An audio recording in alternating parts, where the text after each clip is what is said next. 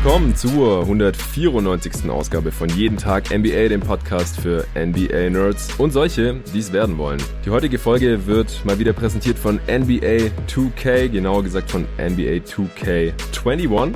Über dieses Spiel werde ich in äh, dem Großteil dieser Folge sprechen und dafür habe ich mir einen Gast reingeholt und zwar den Nico Gorni mal wieder. Hey Nico. Hi Jonathan. Dieses Mal sind die NBA Playoffs vorbei. LeBron hat seinen vierten Titel gewonnen. Da würde mich noch ganz kurz dein Take zu interessieren. Du bist auch ein langjähriger LeBron-Fan und wir haben ja auch sehr viel über diese Playoffs und auch dann über die Finals gesprochen hier im Podcast, auch als du hier warst neulich. Zu Besuch in Berlin. Jetzt bist du wieder zurück in Essen Essen. In erster Linie sprechen wir heute aber über NBA 2K, was ein Spiel ist, das du schon sehr lange spielst. Ich auch. Und jetzt schon ein paar Folgen hier bei Jeden Tag NBA gesponsert hat, sozusagen. Heute gibt's auch wieder ein Exemplar zu gewinnen von NBA 2K21 und zwar die Mamba Edition für die Xbox. Das heißt, das wird auf der Current Generation, also auf der Xbox One laufen, äh, die wir ja auch beide haben und dann auch auf der Next Generation Xbox, die am 10. November dann erscheint. Also Supporter haben da wieder eine Chance, ein Goodie abzugreifen. Ansonsten sprechen wir noch über Daryl Morey, den General Manager der Houston Rockets, der jetzt gegangen ist oder entlassen wurde. Angeblich war das ja wieder im beidseitigen Einvernehmen, was ja oft dann so die offizielle Version ist. Über die Hintergründe kann man natürlich nur spekulieren, aber so sehr verwunderlich ist es jetzt nicht, dass er keinen Bock mehr hatte. Auf der anderen Seite hatte er noch vier oder fünf Jahre Vertrag. Er hat erst vor nicht allzu langer Zeit eine Fünfjahresverlängerung unterschrieben gehabt. Deswegen hat es mich dann doch ein bisschen gewundert, als das vorgestern. Wir nehmen jetzt Samstagabend auf, der Pod kommt aber, ich glaube, erst am Montagmorgen raus, vielleicht auch am Sonntagabend.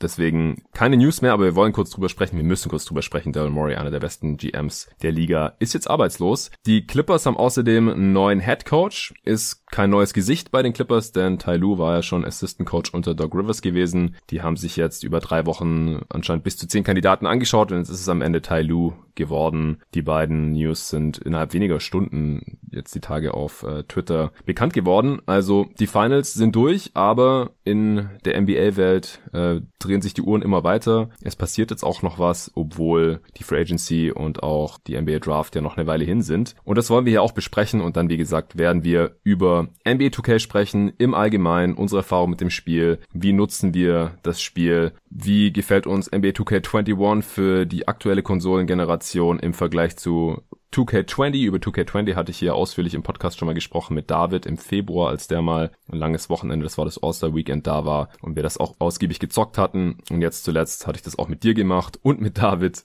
Deswegen haben wir das Spiel schon ausgiebig getestet. Wir wollen in erster Linie darüber sprechen, wie realistisch ist 2K21 es gibt viele verschiedene Spielmodi natürlich in diesem Spiel. Wir werden nicht über My Player sprechen oder My Career oder diese ganzen äh, Rollenspieler-Elemente, weil wir das beide nicht so wirklich machen, sondern kann man NBA 2K als NBA-Simulation nutzen? Wie gut funktioniert das? Welche Unzulänglichkeiten gibt es da noch? Und was erhoffen wir uns von der nächsten Generation? Das Spiel wird ja komplett überarbeitet, neu aufgesetzt. Da sind schon einige Sachen jetzt zu bekannt geworden, äh, direkt auch von den äh, Entwicklern von NBA 2K21 für die nächste äh, Konsolengeneration. Und das äh, wollen wir heute auch ein bisschen besprechen, was wir uns davon dann erhoffen. Wie gerade schon gesagt, äh, wer werden die Supporter von jeden Tag NBA, die äh, dieses Podcast-Projekt auf Steady unterstützen, wieder hier ein kleines Goodie bekommen, weil sie die Chance haben, das Spiel zu gewinnen. Und das funktioniert so, indem ihr mir einfach eine Nachricht schickt. Genauso wie bei der Performance-Tasche. Da ist jetzt heute am Samstag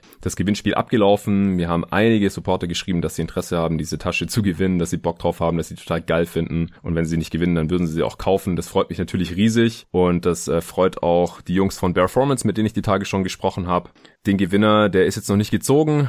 Da darf meine Freundin dann vielleicht die Glücksfee spielen. Die äh, kommt heute Abend wieder nach Hause äh, von einer kurzen Geschäftsreise und dann äh, darf die den freudigen Gewinner ziehen. Den werde ich dann hier im Podcast verkünden und ich werde dem Gewinner dann auch auf Steady natürlich äh, noch Bescheid geben über die Nachrichtenfunktion, dass er gewonnen hat. Und genauso wird es ablaufen mit NBA 2K21 für die Xbox leider nur. Ich kann diesmal nicht anbieten, dass es für beide Konsolen wie beim letzten Mal äh, verlost wird. denn äh, ich bekomme das jedes Jahr von äh, NBA 2K als als Testversion. Und dieses Jahr habe ich es auch wieder bekommen, allerdings nicht am Release Day, sondern ein paar Tage später. Und ich habe mir dieses Jahr 2K21 tatsächlich am Release Day geholt, aber meine Freundin übers Wochenende weg, das kam am Freitag raus. Und habe ich gedacht, komm, äh, jetzt oder nie, hab mich da dann auch schon schön warm gezockt übers Wochenende. Und dann habe ich im Nachhinein noch diesen Code bekommen. Und dann habe ich gefragt, ob es okay ist, wenn ich den an meine Supporter verlose und nachdem ich da dann das Go bekommen habe von NBA 2K, mache ich das jetzt auch wie gesagt, es können dieses Mal nur Supporter das Spiel gewinnen. Letztes Mal habe ich das noch unter allen Hörern verlost. Ich möchte einfach meinen Supportern immer mehr Möglichkeiten anbieten, äh, dass sie Vorteile einfach haben, wenn sie diesen Podcast auch finanziell unterstützen. Und da sind dieses Mal auch nochmal drei dazugekommen seit der letzten Aufnahme. Und zwar der Andreas Streicher hat eine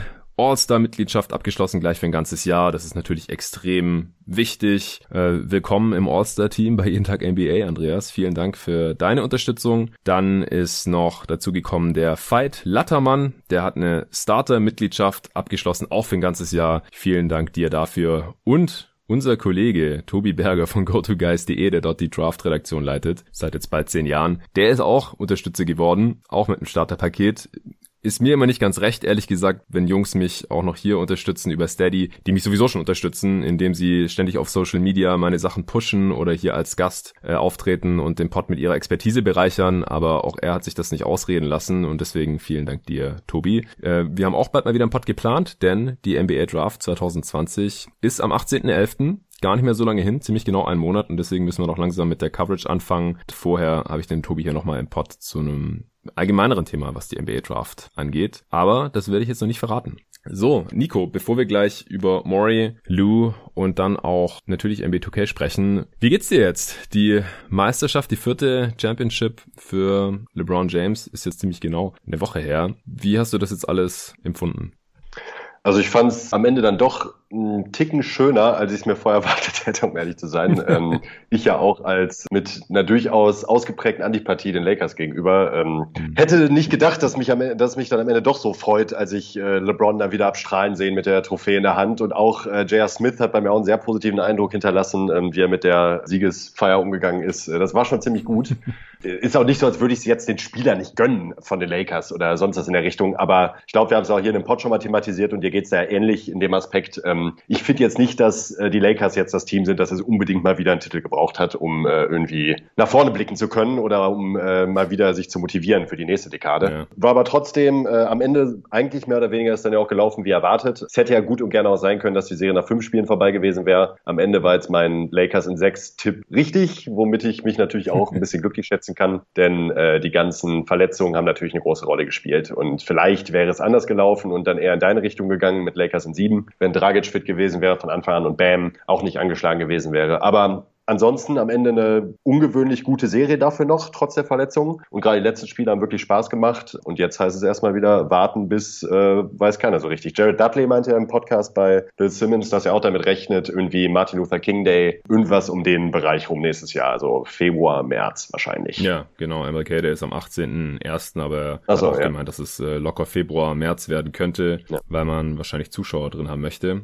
Übrigens sehr zu empfehlen, der Podcast mit Jared Dudley bei Bill Simmons und Ryan Rossillo. Der hat auch sehr, sehr ja, viel Insiderwissen natürlich als Spieler, der die ganze Zeit mit, mit den ganzen anderen Lakers-Spielern rumgehangen ist und noch rumhängen musste, rausgehauen. Das äh, war einer der besten Podcasts, die ich seit langem gehört habe. Also Jared Dudley im Podcast allgemein jo. einer der besten Gäste überhaupt, weil er einfach total ehrlich ist, total unterhaltsam die Sachen wiedererzählt, wie er erzählt hat, wie kacke am Anfang das Essen war und äh, LeBron dann nur ja. äh, Peanut Butter und Jelly gegessen hat, weil er gesagt hat, man, I can't do this. ich konnte es mir richtig bildlich vorstellen.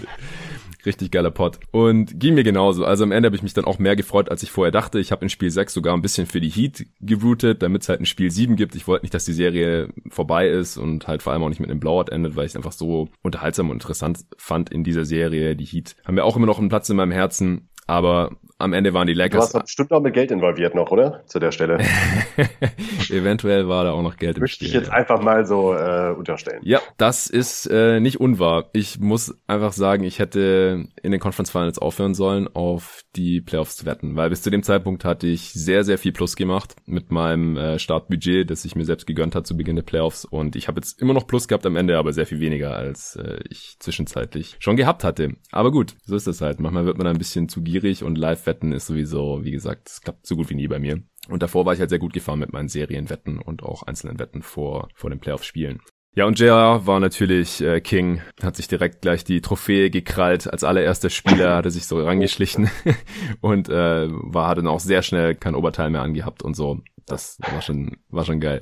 Gut, dann würde ich sagen, kommen wir zu Daryl Morey, der nach 13 Jahren waren es General Manager bei den Houston Rockets seit 2007 müsste er da gewesen sein. Nicht mehr am Start ist, da gab es ja jetzt vor allem im letzten Jahr mehrere Punkte, wo man sich schon fragen musste, ist er da jetzt noch tragbar für Fetita, natürlich nach seinem Hongkong-Tweet, da hat er sich solidarisch gezeigt mit Hongkong. Ich denke, die meisten Hörer werden mitbekommen haben, was da abgegangen ist zwischen China und, und Hongkong im Verlauf des letzten Jahres. Das ist natürlich eine ziemlich traurige Geschichte für die meisten Menschen in Hongkong, dass sich China das jetzt so einverleibt hat als ehemalige britische Kolonie, die dann eben noch eine Zeit lang diesen quasi unabhängigen Status hatten da gab es ja massenhaft Proteste und so. Und damit hat er sich halt solidarisch gezeigt vor ziemlich genau einem Jahr. Und das hat halt natürlich der Führung, Parteiführung in China überhaupt nicht gefallen, dem Staatsfernsehen überhaupt nicht gefallen. Und dann war Maury und damit die Rockets und im Prinzip die gesamte NBA auch erstmal unten durch bei denen. Die haben jetzt auch nach einem Jahr erst wieder, fangen die wieder an, die NBA zu zeigen im Staatsfernsehen. Die NBA war zwar immer noch über Tencent dort äh, zu sehen, also so ganz haben sie es dann doch nicht durchgezogen, die NBA dazu boykottieren. Aber damals dachte man, das wird jetzt richtig übel für die NBA auf finanzieller Ebene. Damals wusste man noch nicht, dass es natürlich noch viel übler kommt. Was wolltest du sagen? Sorry, dass ich unterbreche. Das ist auch in dem Zusammenhang auch besonders brisant, weil wenn ich mich nicht täusche, haben die Rockets halt immer noch eine sehr, sehr große Fanbase in China wegen Yao Ming damals. Sie sind das beliebteste Team. Genau. Deshalb halt auch noch mal extremer, dass Murray sich das getraut hat, beziehungsweise das getan hat. Ja, genau. Die NBA war da halt auch in dieser schwierigen Situation, einerseits zu sagen, hey, es gibt bei uns Freedom of Speech und wir können das keinem GM verbieten, äh, seine politische Meinung auf Twitter kundzutun. Auf der anderen Seite ist es halt extrem geschäftsschädigend gewesen und die NBA hat dann da versucht, sich irgendwie ein bisschen zu entschuldigen. Aber es kam ja dann sowieso noch viel schlimmer durch äh, Corona und die ganzen finanziellen Einbußen da und äh, Fetita hat Maury dann auch als GM natürlich behalten, weil er seine Arbeit extrem gut gemacht hat. Also in diesem Zeitraum, in dem er GM war, hatten die Rockets die zweitbeste Winning Percentage der gesamten Liga nach. Nico, weißt du's? Hm, könnten das die Spurs sein vielleicht? Genau, richtig. Dein Lieblingsteam, ziemlich unerreicht natürlich, was die Siegesbilanz angeht, all time, ja, mit den Lakers und Celtics zusammen, aber äh, vor allem in den letzten 13 Jahren natürlich. Wenn man jetzt einmal die Playoffs verpasst hat, und das ja auch relativ knapp, in der vergangenen Saison, war man die restlichen Jahre natürlich entsprechend gut, also zum ersten Mal die Playoffs verpasst hat in 20 Jahren. Und bei den Rockets lief es ähnlich gut und das Beeindruckende dabei ist ja, dass Maury das hinbekommen hat, obwohl McGrady und Ming eher enttäuschende Karrieren hatten, aufgrund von Verletzungen. Der eine hatte konstant Rückenprobleme und der andere Fußprobleme und musste dann auch schon relativ früh aus der Liga raus, äh, Yao Ming. Und dann hat er es aber hinbekommen, eben ohne Rebuild, ohne einen höheren Pick, ohne einen hohen Lottery-Pick, äh, das Team erstmal zu einem Playoff-Kandidaten zu machen, Playoff-Aspiranten zu machen, dann auch für James Harden zu traden und dann äh, das Team eben zum Contender aufzubauen. Nachdem Tillman Fertitta das Team dann gekauft hat, der leider ein ziemlich geiziger Owner ist und im letzten Jahr, würde ich sagen, eigentlich der noch, noch schlechtere Owner als Robert Sauers zum Beispiel war. Ja, er, er spart das Team halt kaputt, weil er nicht in die Luxury-Tax gehen möchte. Gleichzeitig Team, das um die Meisterschaft mitspielt, spielen möchte und diese gewinnen möchte, muss normalerweise halt in die Luxussteuer reingehen, also entsprechend hohe Kaderkosten haben, dass man da halt eine Luxussteuer drauf zahlen muss. Das zahlt sich dann normalerweise aber auch wieder aus, wenn man dann wirklich die Meisterschaft gewinnt und vor allem in einem relativ großen Markt, wie es Houston eben ist. Fetita sagt zwar öffentlich, er hat nicht verboten, in die Luxussteuer reinzugehen, aber es ist halt kein Zufall, wenn ein Team ja. eigentlich die Meisterschaft gewinnen möchte und die dann trotzdem immer irgendwie an, an ihm liegt's nicht, auf keinen Fall. Ja, ja, genau, das ist Zufall, dass die immer unter der Luxussteuer gelandet sind. Ja, also Fetita hatte erstmal noch an ihm festgehalten, trotz allem. Und jetzt ist Maury aber gegangen. Was hältst du denn von der ganzen Sache, Nico? Also wie du eingangs schon gesagt hattest, finde ich es jetzt grundsätzlich nicht total verwunderlich, auch wenn er noch lange unter Vertrag steht äh, in Houston bzw. stand. Ähm, an und für sich äh, hat mich halt da, deshalb auch nicht verwundert, weil D'Antoni wahrscheinlich trainermäßig so das beste Gegenstück zu Maury als äh, GM war, dass er sich hätte wünschen können, da beide halt eine sehr extreme Vision verfolgen zeitlebens ihrer Karriere und verfolgt haben und das schon ziemlich das perfekte Match war, das die beiden hatten. Deshalb wundert mich nicht, dass man Maury bei Maury jetzt auch denkt, was soll man jetzt noch großartig ähm, mit ihm an dieser Stelle, wobei das wahrscheinlich auch nicht der Grund gewesen sein wird. Also man hört ja, dass es an Maury selbst lag oder dass Maury auch Impulse gegeben hat, das Team wechseln zu wollen, beziehungsweise unzufrieden zu sein. Mich, mich wundert es nicht. Ich freue mich vor allen Dingen, muss ich sagen, weil ich kann mir vorstellen, dass wenn Maury jetzt ein Jahr Pause macht, dass da einiges bei rumkommen könnte bei einem neuen Team, bei dem er anheuern könnte. Ja, ich find's aus egoistischen Gründen auch besser, wenn er nicht mehr unter einem Owner ist, dann vielleicht, der ihn halt finanziell den Kragen zuschnürt. Ich habe jetzt gerade nochmal geschaut. Also Maury hat letztes Jahr im März 2019 eine fünf Jahresverlängerung unterschrieben. Das heißt, er wäre oh, wow. eigentlich noch bis 2024 da gewesen. Ja. Da wird noch einiges an Geld fällig werden in ja, den Jahren. Also wenn er jetzt nicht wirklich gefeuert wurde, dann, also wenn er gefeuert wird, müsste er eigentlich sein gesamtes Gehalt noch bekommen. Ich weiß nicht, wie der Vertrag strukturiert ist, aber ich kann mir auch vorstellen, dass äh, er jetzt nicht sein gesamtes Gehalt noch bekommt, vor allem wenn es auch ein bisschen von ihm ausgegangen sein sollte, was ich mir ja durchaus vorstellen kann. Ja, weil dass man sich geeinigt hat. Ja. Dan Tony ist weg. Man hat ja jetzt schon nach einem neuen Coach gesucht. Ich weiß nicht, ob Murray jetzt noch involviert war oder nicht, weil der Zeitpunkt ist jetzt auch ein bisschen seltsam. Quasi mitten in der Coaching-Suche den GM, der normalerweise den Coach dann letztendlich einstellt, zu feuern. Das sieht schon ein bisschen chaotisch aus oder nicht besonders professionell oder gut durchgeplant. Ich frage mich jetzt halt, woran lag das? Wo haben die nicht mehr zusammengepasst? Also hat Maury nochmal gesagt, ey, wir müssen in die Luxussteuer reingehen, wenn wir mit Harden und Westbrook mal nochmal einen Titel spielen wollen. Weil ansonsten ist einfach dieses Team müsste halt extrem dünn sein, weil Westbrook und Harden halt beide einen Supermax haben. Und dann bleibt einfach nicht mehr so viel über wenn man dann halt auch nicht mal in die Luxussteuer reingehen möchte über Exceptions und dergleichen, dann wird's halt wirklich schwierig. Und das hat man ja schon an den ganzen Salary Cap Akrobatiken von Maury gesehen die letzten Jahre. Er ist ja nicht nur einer, der, was den Gameplan angeht, total auf Analytics setzt, sondern auch noch so ein Salary Cap äh, Nerd. Also der hat ja teilweise Sachen gemacht, die hatte man vorher noch nicht gesehen, wo dann die Liga erstmal gedacht hat, oh, ähm, ja, ist theoretisch legal, so wie das Salary Cap geschrieben ist, aber sowas eigentlich nicht gedacht. Und er wollte das halt immer so ein bisschen gamen, also austricksen austricksen, sodass halt quasi im Nachhinein dann da noch Sachen verändert wurden oder halt gesagt wurde, rein so wie es CBA halt verfasst ist, wäre es zwar möglich mit diesem Nene-Deal, mit seinen Non-Guarantees und so, dass man den quasi einfach als Gegenwert in einem Trade nutzen konnte, aber so ist es einfach nicht gedacht gewesen und es ist gegen den Spirit of the CBA wurde es ausgedrückt, also gegen den Gedanken des Tarifvertrags und deswegen wurde es dann nicht erlaubt und solche Geschichten. Also der hat da wirklich alles gegeben, das noch irgendwie zu maximieren da innerhalb seiner Möglichkeiten und ich kann mir halt vorstellen, dass er jetzt dann irgendwie doch keinen Bock mehr darauf hatte. Oder aber, dass man sich nicht darüber im Klaren war, inwiefern man das Team jetzt umbauen möchte. Also vielleicht hat man ja auch gedacht, jetzt so kann es nicht weitergehen mit diesem Team, kommen wir nicht in die Finals und können wir nicht um den Titel mitspielen. Offensichtlich, es muss was passieren. Äh, eventuell haben sie sich nicht, sind sich nicht einig geworden über einen Harden Trade oder sowas. Weil man muss ja jetzt auch sehen, jetzt ist der Coach weg, jetzt ist der General Manager weg, die beide halt zwei Drittel der Herz und Seele dieses Teams waren und der Spielphilosophie, die da auf dem Court zu sehen war. Und das letzte Drittel ist im Prinzip James Harden. Und der ist jetzt halt noch da und deswegen ist ja einfach nur eine logische Frage eigentlich. Bleibt er jetzt als einziger oder äh, sucht man da jetzt einen Trade?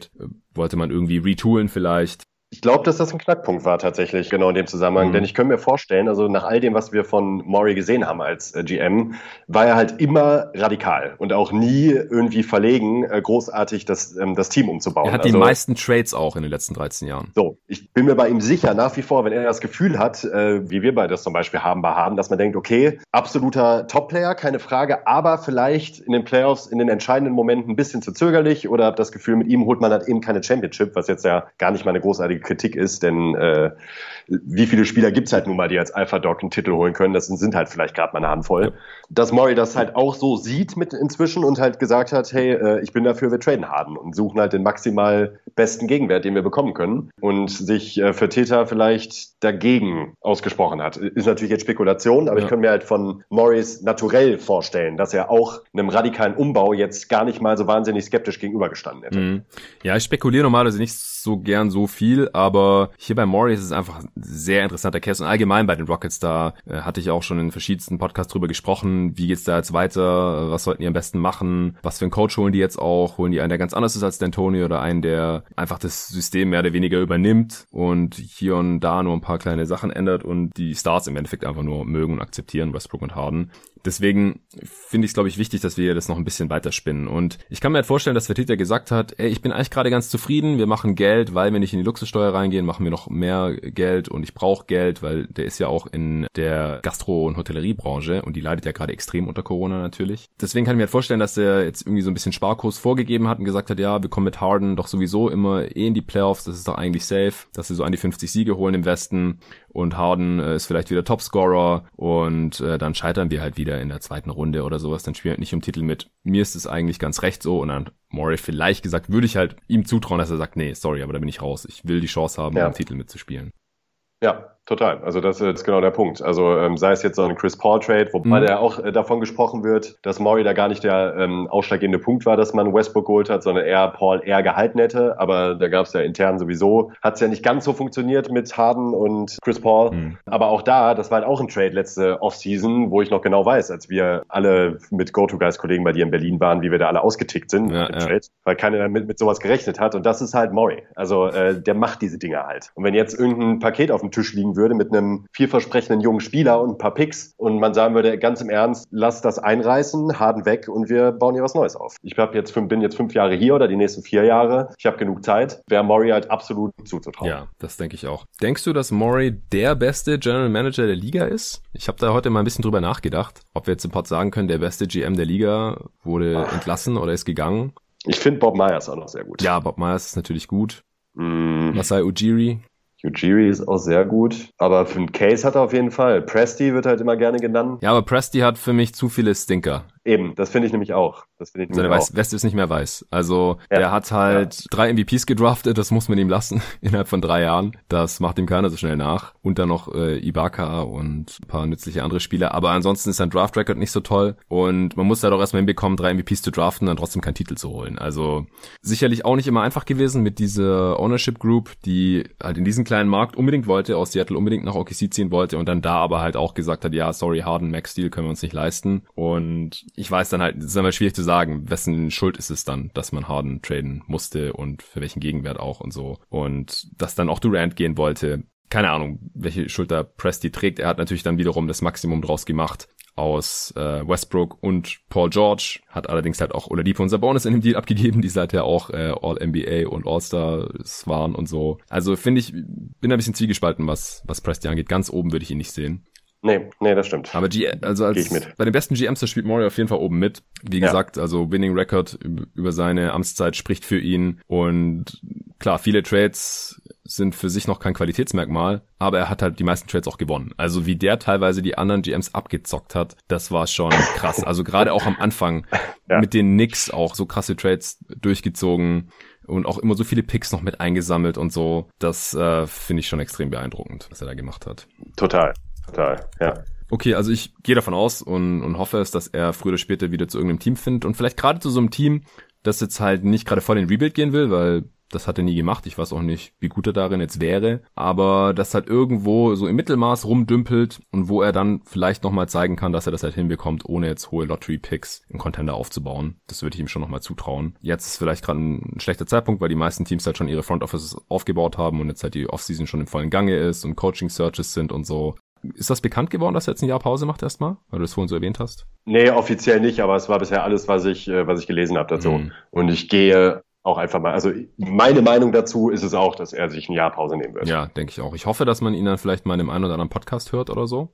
Gerade bei Bill Simmons könnte ich es mir vorstellen, Kann weil er mit vorstellen. dem auch ja. ganz gut befreundet ist. Der war ja auch ein paar Mal wie in dem Pod, aber wenn er halt ja. für ein Team arbeitet, dann kann er da halt natürlich nicht immer so offen reden. Und das äh, kann er jetzt dann halt schon eher, denke ich. Ansonsten muss man halt bei den Rockets immer im Hinterkopf behalten, dass die halt in den nächsten Jahren so viele Picks schulden. Und ist dann halt die Frage, also vor allem ab 2024 äh, wird dann relativ übel. Da sind die First Rounder äh, nur noch Top 4 geschützt. Ansonsten bekommen die halt Oklahoma City 2024 und 2026. Das ist halt die Frage, möchte man jetzt bald retoolen oder, oder rebuilden, sodass man halt in vier Jahren, dass es dann nicht so schlimm ist, wenn man diese Picks abgeben muss. Ähm, oder zockt man jetzt halt noch äh, die nächsten Jahre mit einem Harden in, in der Prime und einem Westbrook, der hoffentlich einigermaßen fit bleiben kann und äh, seinem Vertrag dann wenigstens einigermaßen noch gerecht wird. Vielleicht wenigstens noch nächste Saison und Harden halt auch nicht so schnell abbaut, dass er dann in den letzten Jahren, also die, die beiden Deals sind halt krass, die kriegen im letzten Vertragsjahr halt so an die 50 Millionen jeweils.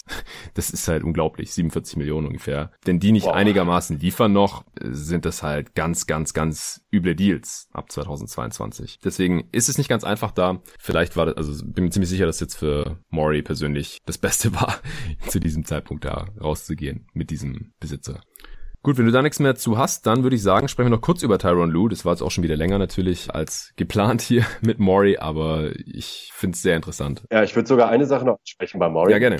Und zwar ähm, würde mich bei dir interessieren, wie du das siehst. Also man muss Maury wahrscheinlich schon als Revoluzer bezeichnen in dieser Liga, oder? Mit dem, was er die letzten Jahre so, vor allen Dingen mit dieser Radikalität, wie er alles umgesetzt ja. hat. Es gibt ja diesen wundervollen äh, Shane Battier-Artikel, diesen sehr, sehr, sehr ausführlichen, auf den hat mich Tobi Berger ähm, nochmal hingewiesen vor einigen Monaten, wo man auch Morris Herangehensweise damals extrem gut gesehen hat. Denn so ein Spieler wie Battier hat halt einen verhältnismäßig sehr niedrigen Wert in der Liga und Maury wusste halt von Anfang an, was er an ihm hat als Spieler, dank Analytics halt. Und ähm, ich glaube, das umzusetzen mit diesen äh, drei Punkte sind mehr als zwei und Freiwürfe sind effizient, hat halt kein anderer GM auch nur ansatzweise in, mit dieser eben Radikalität und auch in dieser Intensität und so schnell umgesetzt wie Maury. Und ich ähm, glaube, dass das die mhm. Liga schon nachhaltig geprägt hat. Ja, auf jeden Fall. Also ich habe heute auch nochmal einen alten Podcast von uns beiden angehört über NBA 2K 16 war das, glaube ich. Also der ist fünf Jahre her.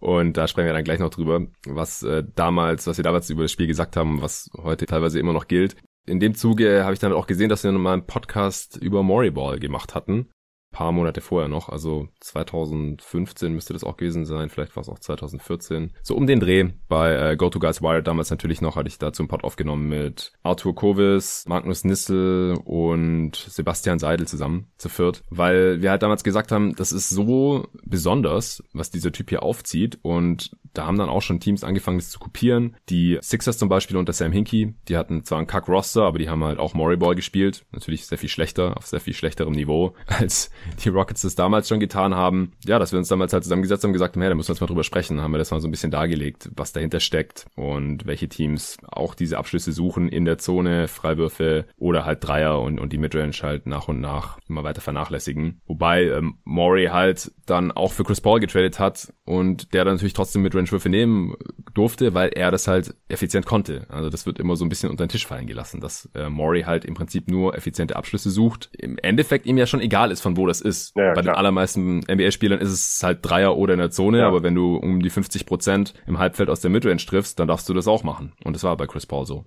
Ja, hätte er Prime Dirk im Kader gehabt, hätte er ihn auch mit Range Fadeaways werfen lassen. Ja, wenn klar. er die halt zu 50 Prozent trifft, äh, super. Ja, ja, Kevin Durant oder so, kein Thema. Aber wenn das dann halt Richtung 40 Prozent geht, dann äh, bitte einen Schritt in die Dreilinie machen und von mir aus mit 33 Prozent treffen. Sehr viel effizienter als ein Midrange, langer Midrange langer Zweier aus der Midrange, will ich sagen, der dann mit, was ich, 42 Prozent getroffen wird oder so.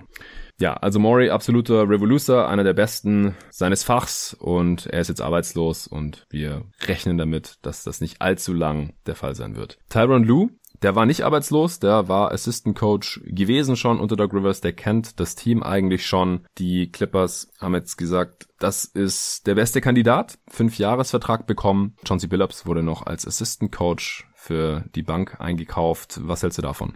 Wirkt ein bisschen undurchdacht, meiner Meinung nach. Hm. Denn wenn man Lou jetzt von Anfang an in der Hinterhand gehabt hätte, also im Sinne von, der wird der nächste Head Coach, ähm, wäre man da vielleicht meiner Meinung nach ein bisschen anders vorgegangen, als das jetzt der Fall war. Es wirkt jetzt schon ein bisschen so, als hätte man sich jetzt gedacht, hm, ja, Lou hat ein gutes Standing bei den Spielern, ist schon im Team und es gibt jetzt halt eben auch gerade nicht die Top-Kandidaten, die sich aufdrängen. Hm. Dann machen wir das mal und probieren das mal. Ähm, also, dass man sich da irgendwie so reingeredet hat und sich davon selbst überzeugt hat. Ich finde, es wirkt halt nicht so, als wäre Lou jetzt von Anfang an glasklar die erste Wahl gewesen für dieses Team. Nee, war es auch nicht. Also angeblich ähm, hat man ihn auch nicht als Insider betrachtet, sondern ihn wirklich genauso wie die ganzen externen Coaching-Kandidaten behandelt und das quasi von, von null aufgebaut, diese Coaching-Suche. Und am Ende sind sie ja trotzdem zum Schluss gekommen, dass er der Beste sein soll. Also ich habe auch viel Kritik dazu gelesen auf Twitter. Ah, warum der? Der kann doch nix und so. Wieder nur so ein Players-Coach. Aber wer ist denn ein besserer Kandidat? Also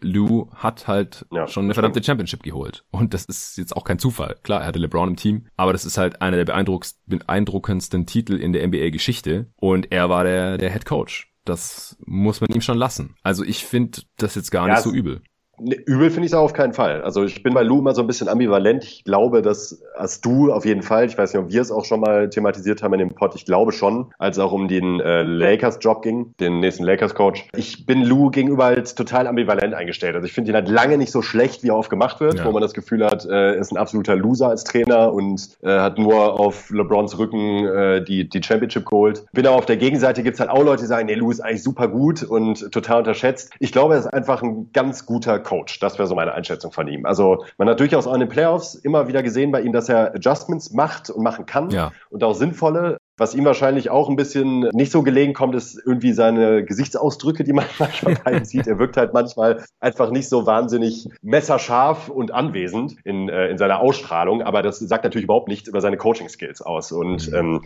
ich glaube auch letzten Endes, dass er auch mit diesem Team, das ja sehr potent ist und auch mit Starspielern wie Kawhi Leonard und Paul George durchaus gut umgehen können wird und bin da sehr gespannt drauf. Also ich finde das jetzt als Verpflichtung an sich auch eine interessante, aber auch nachvollziehbare Entscheidung. Ja, und was man jetzt so schon gehört hat, ist, dass er halt mehr Ball-Movement reinbringen will bei den Clippers und das brauchen sie halt dringend. Also nur Isoball und hauptsächlich über die Stars spielen, das hat halt offensichtlich irgendwann nicht mehr funktioniert in den Playoffs, ist zu leicht ausrechenbar und wenn die Stars halt nicht so guten Tag haben, verliert man auch mal gegen die Nuggets. Ne? Und zwar viermal. Das äh, kann nicht der Anspruch sein. Dann will er mit mehr Pace spielen. Ja, kommt drauf an, wie der Kader dann am Ende aussieht. Es kam jetzt auch ans Licht, das hattest du ja auf Twitter auch retweetet. Das wurde von The Athletic in einem Artikel von Joven Buha reported, dass Montrezl Harrell, Lou Williams und Patrick Beverly äh, es nicht so gefallen hat, wie Kawhi Leonard vom Team bevorzugt behandelt wurde.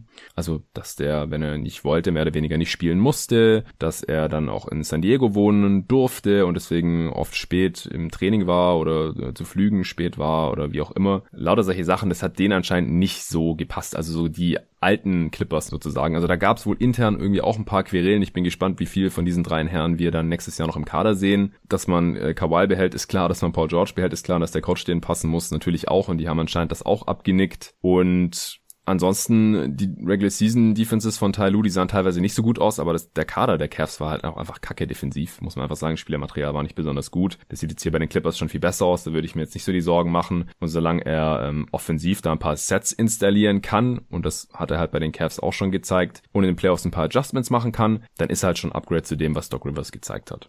Ja, und ist auch an sich von der, von der Storyline her auch wieder gar nicht schlecht. So Tyron Lue als Clippers-Coach gegen die von LeBron geführten Lakers ist zumindest brisant, sagen wir mal ja, so. stimmt. Bringt noch ein bisschen mehr Würze rein und äh, hoffentlich sehen wir dann nächstes ja. Jahr auch Clippers gegen Lakers in den Playoffs. Okay, dann würde ich sagen, sprechen wir über NBA 2K. Jo.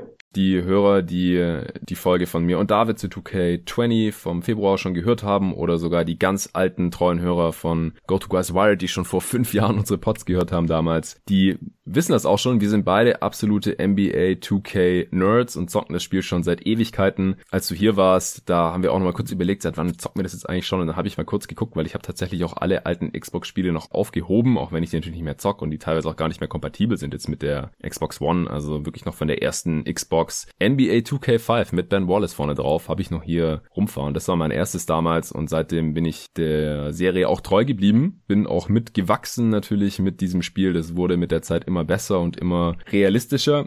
Auf der anderen Seite fand ich schon sehr witzig, als ich jetzt heute unseren fünf Jahre alten Podcast gehört habe, dass manche Sachen einfach sich nicht wirklich verändert haben. Also ein paar Sachen schon, da sprechen wir auch gleich drüber, aber manche Sachen, da haben wir schon vor fünf Jahren drüber geflucht und die sind im Prinzip immer noch so, ist halt auch immer noch die gleiche Konsolengeneration. Also das war damals mein erstes oder zweites Spiel auf der Xbox One und jetzt ist es ja das letzte, logischerweise, also ich will mir dann auch die nächste Xbox holen, früher oder später, äh, sobald ich mir das leisten kann. Muss ich jetzt mal äh, gucken, wie das hier so läuft noch die nächsten Wochen und ob das dann drin ist. Aber das äh, fand ich dann schon irgendwie witzig, aber auch ein bisschen bezeichnend für NBA 2K die letzten Jahre. Da hat das Spiel jetzt nicht mehr so die großen Sprünge gemacht. Du hast auch 2K20 relativ intensiv gezockt, also den Vorgänger. Und auch bevor du zu mir gekommen bist, wo ich dann halt, wie gesagt, schon 2K21 hatte, weil ich jetzt mir direkt am Release Day geholt, hast du das gezockt, dann bist du wieder nach Hause gegangen, hast wieder 2K20 gezockt, dann bist du wieder hergekommen, als David da war, dann haben wir 2K21 gezockt. Wie, wie ist denn jetzt so dein Eindruck von 2K21 auf der Current Gen im Vergleich zum Vorgänger? Was ist dir da so aufgefallen? Du hast ja den besseren direkten Vergleich als ich. Also davor vielleicht noch ein kleiner Disclaimer. Du hast es gerade schon so angeschnitten, ähm, dadurch, dass wir das Spiel erstens schon lange spielen und zweitens auch eine relativ klare Vision haben, was das Gameplay anbetrifft, ähm, mhm. ist es, glaube ich, auch nicht verwunderlich, dass wir jetzt über viele Jahre auch immer wieder dieselben Schwächen aufgedeckt haben, da man die mit einem bestimmten Spielstil, sprich mit einer mit einem simulationsorientierten Spielstil halt auch deutlich mehr merkt, denke ich, als wenn man das Spiel arcadig, äh, arcadiger spielt. Ähm, das ja. wollte ich nur vorab nochmal sagen, äh, dass das jetzt gar nicht zwingend so schlecht vom Spiel sein muss, sondern ähm, dass wir diese Punkte vielleicht auch besonders gezielt offenlegen. Ja, nee, schlecht sowieso nicht. Also das will ich gleich mal auch wegschicken. Also das, ja, das. NBA 2K ist ein krasses Spiel und ich finde es auch immer total überzogen, das negative Feedback auf ja. Twitter zum Beispiel. Also Twitter ist halt das Social Media Outlet, das ich am häufigsten nutze, deswegen fallen mir die Shitstorms da am meisten immer auf. Über was sich die Leute aufregen können, über was für Kleinigkeiten, da denke ich immer, ey, kommt mal klar, es ist, es ist wirklich ein sehr realistisches Spiel und es ist aber im Endeffekt halt immer noch ein Spiel und das muss man halt erstmal so hinprogrammieren vorprogrammiert bekommen. Und das äh, finde ich halt nach wie vor sehr, sehr beeindruckend, was da seit Jahren auf die Reihe bekommen wurde von äh, 2K Sports. Aber auf der anderen Seite wäre halt habe ich jetzt das Gefühl, wäre immer noch ein bisschen mehr drin, weil manche Sachen sind halt wirklich Kleinigkeiten und ich kenne mich überhaupt nicht aus mit Programmieren, wo ich halt denke, das, das könnte man auch auf der Current Gen hätte man es schon mal irgendwie anders machen können vielleicht und auf der äh, Next Gen, da ist dann hoffentlich auch noch wieder ein bisschen mehr drin und da sprechen wir nachher auch noch drüber, aber das Spiel ist wirklich sehr, sehr gut. Es gibt einen Grund, wieso wir dieses Spiel seit jetzt 15 Jahren zocken jeweils und auch wirklich sehr, sehr intensiv zocken und jedes Jahr und auch eigentlich immer die neueste Version kaufen. Ich habe einmal ausgelassen 2000 2012, also NBA 2K13, weil da war ich halt ein Jahr in den USA und ich wusste, ich habe da keine Konsole, deswegen ist das das Einzige, was ich nicht gekauft habe in den letzten 15 Jahren. Und das ist ja, das passiert nicht ohne Grund. Ne? Das ist einfach ein sehr, sehr geiles Spiel. Das macht Spaß, es kommt sehr nah an die NBA dran und die ganzen Modi, da ist wirklich für jeden auch was dabei. Ja. Und wir nutzen ja noch nicht mal jetzt jeden Modus. Also das äh, nee. haben wir jetzt auch schon mehrmals gesagt. Du bist da wie ich äh, gepolt. Du zockst eigentlich auch nicht mal Player. Dieses Jahr habe ich es mal wieder gemacht, weil in der Demo konnte man sich wieder sein eigenes Spiel erstellen. Habe ich dann halt mal wieder ausprobiert. Ich finde, dass man da halt auch optisch mittlerweile ziemlich viel machen kann. Da habe ich am Ende gedacht, na, der sieht schon so ungefähr aus wie ich und das ist dann halt ganz witzig, wenn man dann so in Anführungsstrichen sich selbst äh, erst im, in der Highschool und dann im College übers Spielfeld steuern kann. Also ich habe dann auch wirklich versucht, mein eigenes Skillset da irgendwie abzubilden. Aber dann im Endeffekt habe ich halt wieder gemerkt, das ist einfach nichts für mich. Dann bin ich da in irgendeiner fiktiven Story drin und mein Vater war mal ein krasser Baller und jetzt bin ich irgendwie in seinem Schatten und dann kommen da irgendwelche Mädels ins Spiel und so. Und dann habe ich gedacht, boah, wenn ich einen Film gucken will, dann mache ich halt eigentlich das. Und wenn ich die NBA simulieren will, dann mache ich gerne das. Und dafür nehme ich halt NBA 2K und dazu ist es auch sehr, sehr gut geeignet. Aber es gibt halt dann auch irgendwie wieder ein paar Schwächen und die, die sprechen wir natürlich auch. Ja, okay. Das war jetzt, äh, sind wir ein bisschen ausschweifend geworden. Ich wollte eigentlich nur sagen, wie ich den schnell. Unterschied war von, von 20 zu 21. Also mir ist vor allen Dingen aufgefallen, ähm, ich hatte den direkten Vergleich nur zu einem Team tatsächlich, weil ich ähm, bei dir äh, 2K21 ähm, habe ich glaube ich zwei oder dreimal mit den äh, Denver Nuggets gespielt und mhm. habe dann mit denen wiederum bei 2K20 bei mir zu Hause ähm, eine Saison angefangen und habe dann äh, zwei, drei Spiele mit denen gemacht. Und da sind mir schon wirklich ähm, große Unterschiede aufgefallen und die kann ich auch ziemlich klar benennen. Das war tatsächlich einfach das Handling und das Gefühl der Spieler. Ich fand mhm. das, also mir gefallen die Spielermodelle bei 2K21 deutlich besser als bei 2K20 und auch das Handling der Spieler. Also ein Jokic hat sich halt ohne großartige äh, Einstellungsänderungen bei dir auf der äh, Konsole angefühlt wie Nikola Jokic und das hatte ich bei 2K20 halt gar nicht. Also gar nicht ist jetzt übertrieben, aber halt im Verhältnis gar nicht. Ähm, mhm. Das ist mir von Anfang an relativ negativ aufgefallen und äh, ja, wie sich die Spieler bewegen, wie die Spieler aussehen, ähm, das Spielgefühl in dieser Hinsicht, das hat mir bei 2K21 äh, deutlich besser gefallen als bei 2K20, was man ja durchaus als großen Pluspunkt ansprechen kann. Ja, das kann ich nachvollziehen. Wie gesagt, ich hatte jetzt nicht so den direkten Vergleich, weil ich 2K20 zu dem Zeitpunkt, als 21 rausgekommen ist, auch schon länger nicht mehr gespielt hatte. Davor war halt Sommer und Playoffs und ich hatte sowieso keine Zeit und das hatte ich ja im Pod auch immer wieder erwähnt, warum das gerade alles ein bisschen eine stressige Zeit für mich ist. Also ich hatte bestimmt schon zwei, drei Monate nicht mehr gezockt. Minimum. Ich glaube, ich habe einmal gezockt. Ich habe mir nach dem Umzug hier äh, einen Beamer geleistet und seitdem äh, zocke ich halt immer auf dem Beamer, äh, wie du ja weißt. Was übrigens ein riesiges Upgrade ist. Ich hatte davor nur so einen 30 Zoll Fernseher seit Jahren. Ich hatte noch nie einen großen Fernseher, geschweige denn einen Beamer. Und es hat noch mal was ganz anderes, dann auf einmal auf so zwei auf drei Meter oder sowas zu zocken an der Wohnzimmerwand. Das ist ziemlich geil und das wollte ich dann halt auch mal ausprobieren. Da habe ich dann noch mal 2K20 gezockt, aber danach dann halt eine Weile nicht mehr. Deswegen hatte ich diesen direkten Vergleich gar nicht und deswegen bin ich auch ganz dankbar, dass äh, du den dann schon ziemlich intensiv hattest. Und ich kann es aber schon nachvollziehen und es ist auch eine Sache, die wir vor fünf Jahren lamentiert hatten und die dann sicherlich auch ein paar Jahre noch so war, aber die tatsächlich jetzt auch auf der Current Gen sich doch nochmal stark verbessert hat. Also, dass die Stars äh, schon mehr so spielen vom Spielertyp her, dass man das ganz gut hinbekommt über, also angefangen beim Look, äh, dann aber auch, wie die sich bewegen mit den ganzen Signature Moves, und dann aber halt auch über die Attribute, also was die Spieler können und was sie nicht können und dann halt diese ganzen Badges, also diese Abzeichen, was im Prinzip auch nochmal äh, eine andere Version ist von den Attributen, äh, wo die dann halt irgendwelche Sonderfähigkeiten haben und das dann halt in, in vier verschiedenen Stärkeklassen.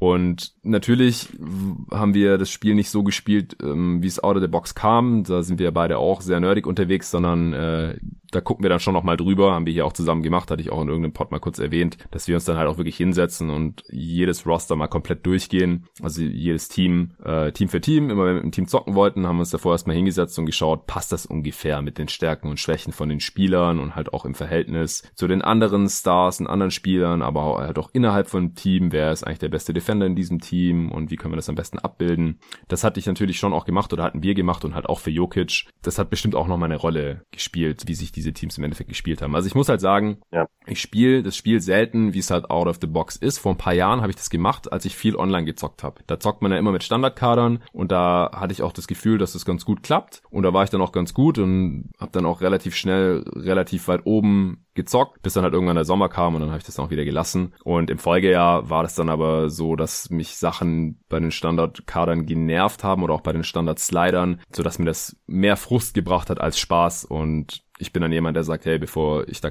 bevor mir das nicht so wirklich Spaß macht, habe ich keine Lust, Stunden meiner Lebenszeit und meiner kostbaren Freizeit drauf zu verschwenden, dann lasse ich das halt lieber. Ja, geht mir ganz genauso. Ich habe auch immer ein Spiel out of the box spiele ich immer zu Beginn, das ist immer ein Ritual. Ein ja. Freundschafts Freundschaftsspiel in Anführungsstrichen ähm, spiele ich immer. Das war es dann aber auch. Und, und tatsächlich unabhängig davon, manchmal gefällt es mir sogar ganz gut, aber du hast es gerade kurz angerissen, allein was die Roster anbetrifft, äh, das vertrage ich einfach nicht. Da bin ich zu sehr, zu tief drin in der NBA, als dass ich das okay finde, wie da teilweise Rotationen und andere Sachen eben nicht nach meinen Wünschen verändert sind. Und deshalb lege ich da meistens auch sofort los nach einem Spiel. Genau, also das ist nochmal Disclaimer. Wir beide investieren immer relativ viel Zeit in unsere Roster oder nutzen halt auch Roster, die andere Roster-Maker schon machen oder nutzen die als Basis-Roster. Da ist immer das Forum Operation Sports eine ganz gute Anlaufstelle. Da gibt's ein paar Nerds, die seit Jahren und Jahrzehnten sich da jedes Jahr zusammenfinden und rumdiskutieren und da kann man wirklich richtig tief eintauchen und ich habe da früher auch, als ich Vollzeit 9 to 5 Büro Bürojob hatte, einen Großteil meiner Freizeit dafür aufgewendet, muss ich wirklich sagen. Äh, abends nach Hause gekommen, irgendwie eine halbe Stunde Operation Sports äh, rumgelesen und dann eine Stunde noch Roster editiert und dann vielleicht noch eine Stunde gegen meinen Mitbewohner gezockt oder sowas und dann am nächsten Tag wieder arbeiten gegangen und dann abends wieder das gleiche so ungefähr.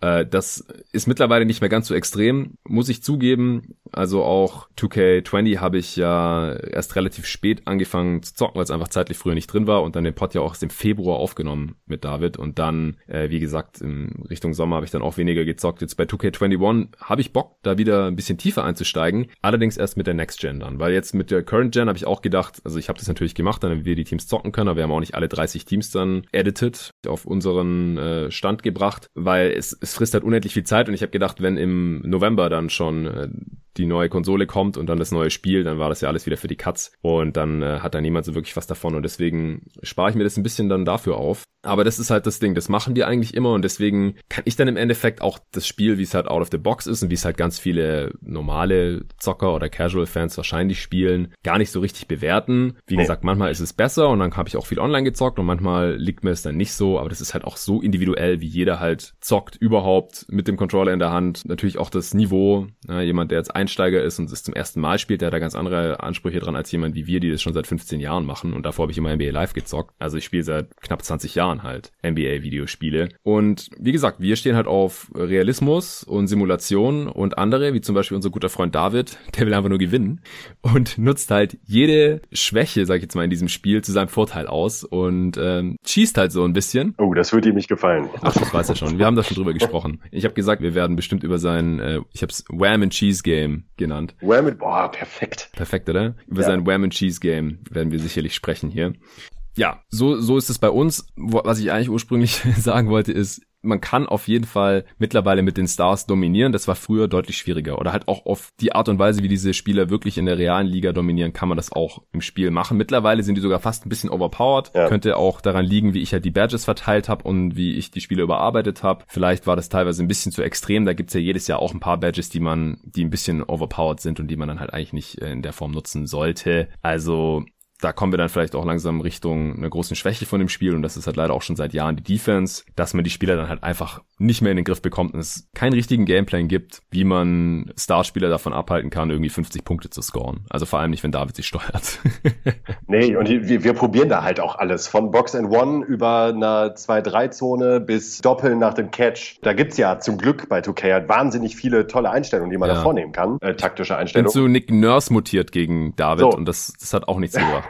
Es bringt halt nichts. Also äh, zumindest in diesem, vielleicht müsste man dann nochmal in den Slidern schrauben, aber wenn die Slider ansatzweise out of the box sind, sind Starspiele einfach unfassbar schwer aufzuhalten. Ja, und das war, bis vor ein paar Jahren war das nicht so. Also vor fünf Jahren haben wir uns im Pod noch nee. drüber aufgeregt, dass man es mit den Stars nicht so gut hinbekommt und da hast du gesagt, da komme ich mit einem Westbrook manchmal nicht mal einem José Calderon vorbei und es ist definitiv nicht mehr so. Andere Zeiten. Das waren andere Zeiten, genau. Also da gab es tatsächlich auch innerhalb von dieser Konsolengeneration doch noch große Fortschritte und auch die Kontrollierbarkeit der Spieler, die ist deutlich besser geworden. Also deutlich. vor fünf Jahren haben wir auch noch gesagt, wir kriegen es manchmal einfach nicht hin mit den Moves und wir machen dauernd irgendwelche Sachen, die wir gar nicht machen wollen und auch in der Defense, du willst nur einen Step zur Seite machen, machst dann fünf und das ist alles deutlich, deutlich besser geworden. Natürlich kommt es auch immer auf den individuellen Spielerskill an. Wie gut bist du wirklich an äh, den Sticks und wie schnell kannst du reagieren? Da gibt's auch bestimmt individuelle Skill Gaps, aber unterm Strich bin ich da schon sehr, sehr zufrieden mittlerweile mit NBA 2K, mit der Steuerbarkeit. Ja, ja, absolut. Schließe ich mich zu 100 Prozent an.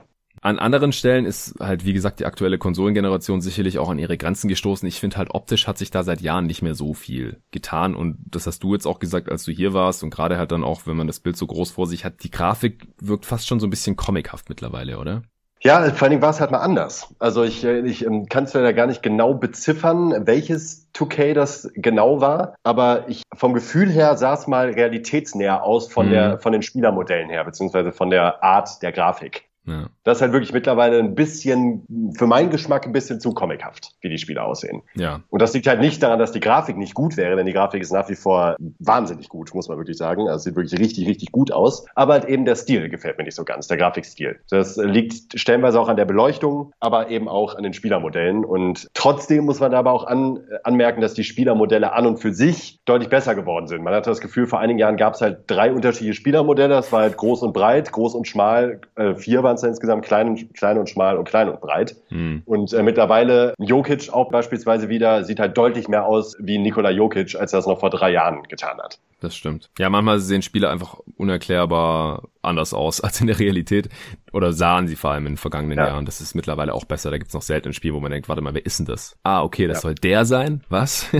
ja, das ja. passiert eigentlich nicht mehr so viel. Aber ich finde einfach, dass die Kontraste manchmal irgendwie ein bisschen zu grell sind. Und ich glaube, das gibt so ein bisschen den, den Comic-Look. Das hoffe ich, wird in der Next Gen besser. Ich glaube auch, dass es grafisch ziemlich krass wird. Es gibt ja auch schon Gameplay-Videos, wo wir uns auch schon was angeschaut haben, diesen Gameplay-Trailer. Ich denke optisch, vor allem auch das Publikum. Das sah da richtig krass aus. Das war, das hatten wir sogar jetzt auch nochmal erwähnt, bevor dieser Gameplay-Trailer überhaupt rauskam, dass das Publikum eigentlich auch mal noch ein bisschen diverser aussehen könnte oder ein bisschen realistischer, weil das war einfach immer sehr einheitlich und da war irgendwie gefühlt 20.000 Mal äh, wurden da halt drei verschiedene Fantypen oder so abgebildet, was gefühlt auch schon mal besser gewesen war. Aber bei 2K20 sah das wirklich nicht mehr so toll aus und bei 21 sah das jetzt richtig krass aus, das Publikum in diesem Trailer. Ja, das sah im Trailer, ja, das fand ich auch, das sah wirklich äh, beeindruckend aus. Das wäre jetzt grundsätzlich nichts, wo ich jetzt als Entwickler ähm, unbedingt den größten Fokus drauf legen würde. Mhm. Ähm, da geht es mir tatsächlich eher um die Atmosphäre, wie sich das Publikum verhält, ist mir deutlich, deutlich wichtiger, als wie das Publikum aussieht. Mhm. Solange man das Gefühl hat, dass da angemessene Vari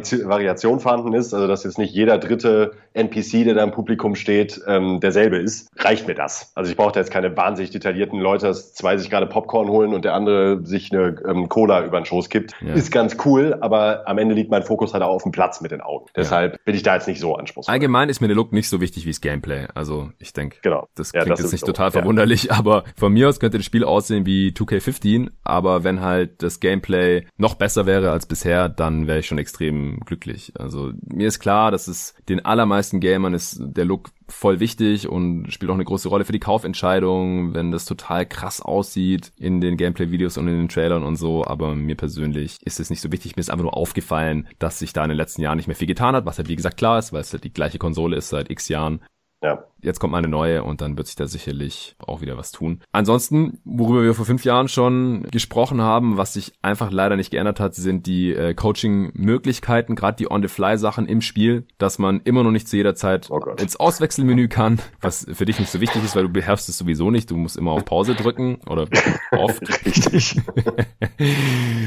oder auch, dass man halt Pre-Game nur sehr begrenzt äh, Sachen einstellen kann. Also wir zwei, damit wir halt dann noch einen richtigen Game Gameplan haben. Wir gehen dann immer erstmal schön ins Pausenmenü, bevor das Spiel dann wirklich startet vor dem Tip-Off, also wenn es geladen hat. Schön ins Pausenmenü und dann halt da äh, Gameplan und dann halt bei jedem einzelnen Gegenspieler einstellen, wie der verteidigt werden soll. Das äh, kann man ansonsten natürlich im Timeout einstellen. Aber wenn man da noch mehr Sachen schon Pre-Game machen könnte, während, also während diesem Ladebildschirm, wo du halt deine Lineups einstellen kannst und wo du die Matchups einstellen kannst. Und früher konntest du da auch schon mal einstellen, wie die Spieler halt mal ganz grundsätzlich mal von der Defense behandelt werden sollten. Also äh, tight verteidigen an der Dreierlinie oder halt Platz lassen, solche Sachen. Dann äh, müsste man jetzt nicht noch alles im Pausenmenü machen. Solche Sachen, das frage ich mich seit Jahren, wieso das verschlimmbessert wurde oder nicht verbessert wurde.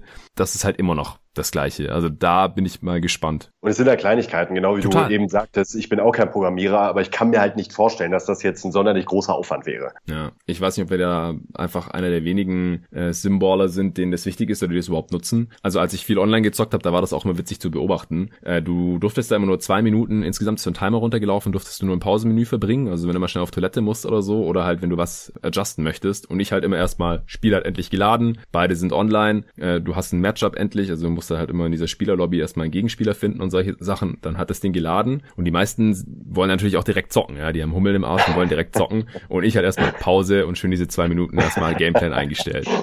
Und das ist bestimmt richtig abfuckt immer. Die, die waren so was abgefuckt. Was macht der da? Was macht der da? Die waren so abgefuckt, dass ich da, dass dann manche, ich bin dann rausgegangen und das Ding ist, wenn der eine im, Pausenmenü ist, dann kann der andere nichts machen währenddessen. Habe ich auch nicht verstanden, weil wenn sowieso gerade Pause ist, wieso kann ich dann nicht auch irgendwas machen, wenn der andere gerade was macht? Aber die meisten haben dann gar nichts gemacht, weil du hast halt immer gehört, du hast die Soundeffekte noch gehabt, aber du hast halt nicht gesehen, was der andere gemacht hat. Ja, nicht wie wenn wir nebeneinander Ach, du kannst sitzen. selber keine Just machen. Du kannst währenddessen nichts machen. Du sitzt nur da. Das du hast schwer. nur einen, einen verschwommenen Screen, dass du nicht halt erkennst, was der andere gerade einstellt. Also nicht so wie wenn wir beide, wenn wir auf der Couch sitzen und nicht genau sehen kann, was deine Adjustments sind. Ich habe zwar meistens nicht hingeguckt, aber Online ist es halt so, du hörst nur, dass der andere was macht, aber du siehst nicht was. Du sitzt einfach nur da, musst zwei Minuten warten. Und das hat manche dann so abgefuckt, dass die dann auch ins Pausenmenü gegangen sind und dann aber zwei Minuten nichts gemacht haben. Einfach so nach dem Motto, ich musste gerade warten auf dich, jetzt musst du auf mich warten, obwohl ich nicht mal was mache. Und ich habe den meisten natürlich total platt gemacht, weil wenn du nicht, wenn du kein Gameplan hast in diesem Spiel und ich schon, dann mache ich dich halt platt. Ja. Aber was für, was für ein Kindergarten. Das ja. ist auch typisch Online-Gaming. Allgemein, Online-Zocken ist halt echt, ist, viele sind Kiddies, das merkt man halt einfach. Also Casual-Fans, die, die halt die ganze Zeit alles versuchen mit dem Start zu machen und wenn ich dann halt immer doppel, dann hatten die schon mal keine Chance mehr. Solche Sachen. Viele sind dann halt auch einfach beleidigt rausgegangen, also haben die Lobby verlassen oder halt das Game verlassen und solche Sachen. Aber der Punkt im Endeffekt ist, wenn man da mehr Sachen on the fly machen könnte, dann müsste man das halt nicht im Pausenmenü machen. Und ich kann mir halt nicht vorstellen, dass es so schwer ist. Man kann ja viele Sachen on the fly machen oder auch im Timeout, aber halt nicht alles und ich verstehe nicht warum. Das hatten wir auch schon vor fünf Jahren gesagt. Irgendwann hat 2K, sind die auf die Idee gekommen, bei den Coaching Points of Emphasis, das nur noch dreistufig zu machen. Also zum Beispiel bei den Rebounds. Entweder du kannst Crash Boards, also dass die offensiven Bretter gecrashed werden, die Spieler sollen auf die Offensiv-Rebounds gehen, oder du limitierst die Transition, niemand geht auf Offensiv-Rebounds oder halt neutral. Und früher konnte man das halt mit so einem stufenlosen Slider schön einstellen, konntest du auch für alle Teams voreinstellen, im Kader. Oh, herrlich. Das war noch herrlich. Und das kannst du halt nicht mehr, beziehungsweise du kannst, aber es wird nicht gespeichert. also wenn das Spiel losgeht, dann ist wieder alles auf neutral. Das verstehe ich einfach nicht. Oder auch die Lineups, ja. Du kannst immer vorm Spiel machen, die Lineups während dem Ladebildschirm einstellen, aber du kannst ja nicht mehr im Roster machen. Geht einfach nicht. Wird nicht mehr angeboten. Ja, das ging auch, stimmt. Das ging früher ja, auch. Das ging früher auch. Ja, Und auch in der Lineups konnte man alles einstellen vorher, ja. ne? Oder auch wenn du eine Association zockst und dann hast du da dein Team, dann konntest du das auch einstellen. Ja. Ging ja auch nicht mehr. Musst du vor jedem Spiel, während das Spiel geladen hat, dann wieder deine Bank-Lineup einstellen und solche Sachen. Oder deine Smallball-Lineup, was auch immer. Das sind halt Sachen, die verstehe ich einfach nicht. Dann frage ich mich immer, nee. zocken die das nicht selber, dieses Spiel? Ja. Wie, wie können die das nicht checken? Oder nutzen die das einfach nicht? Ich kann nicht der Einzige sein, der dieses nutzt. Das ist so essentiell, wenn du bei dem Spiel einigermaßen was realistisch machen möchtest oder wenn du online gewinnen möchtest was ist da los? Ja, und auch zeitsparend. Wenn du jetzt eine Association zockst, so heißt es wahrscheinlich mittlerweile auch gar nicht mehr, ne? mit dem MyLeague heißt es mittlerweile. MyLeague, ja, seit ein paar Jahren. Wenn du das spielst, dann ist halt auch eine große Zeitersparnis. Das machst ja. du halt einmal ganz in Ruhe, passt das vielleicht ab und zu mal an, alle fünf bis zehn Spiele, wenn du da Lust drauf hast, wenn es notwendig ist. Und ansonsten stehen deine Lineups halt. Exakt. Und äh, das je, vor jedem Spiel wieder machen zu müssen, wenn man dann noch so ein äh, Geek ist wie ich und eine 82-Spiele-Saison anpeilt, dann ist das halt ein verdammter Akt. Kann ich halt nicht anders sagen. Als das jedes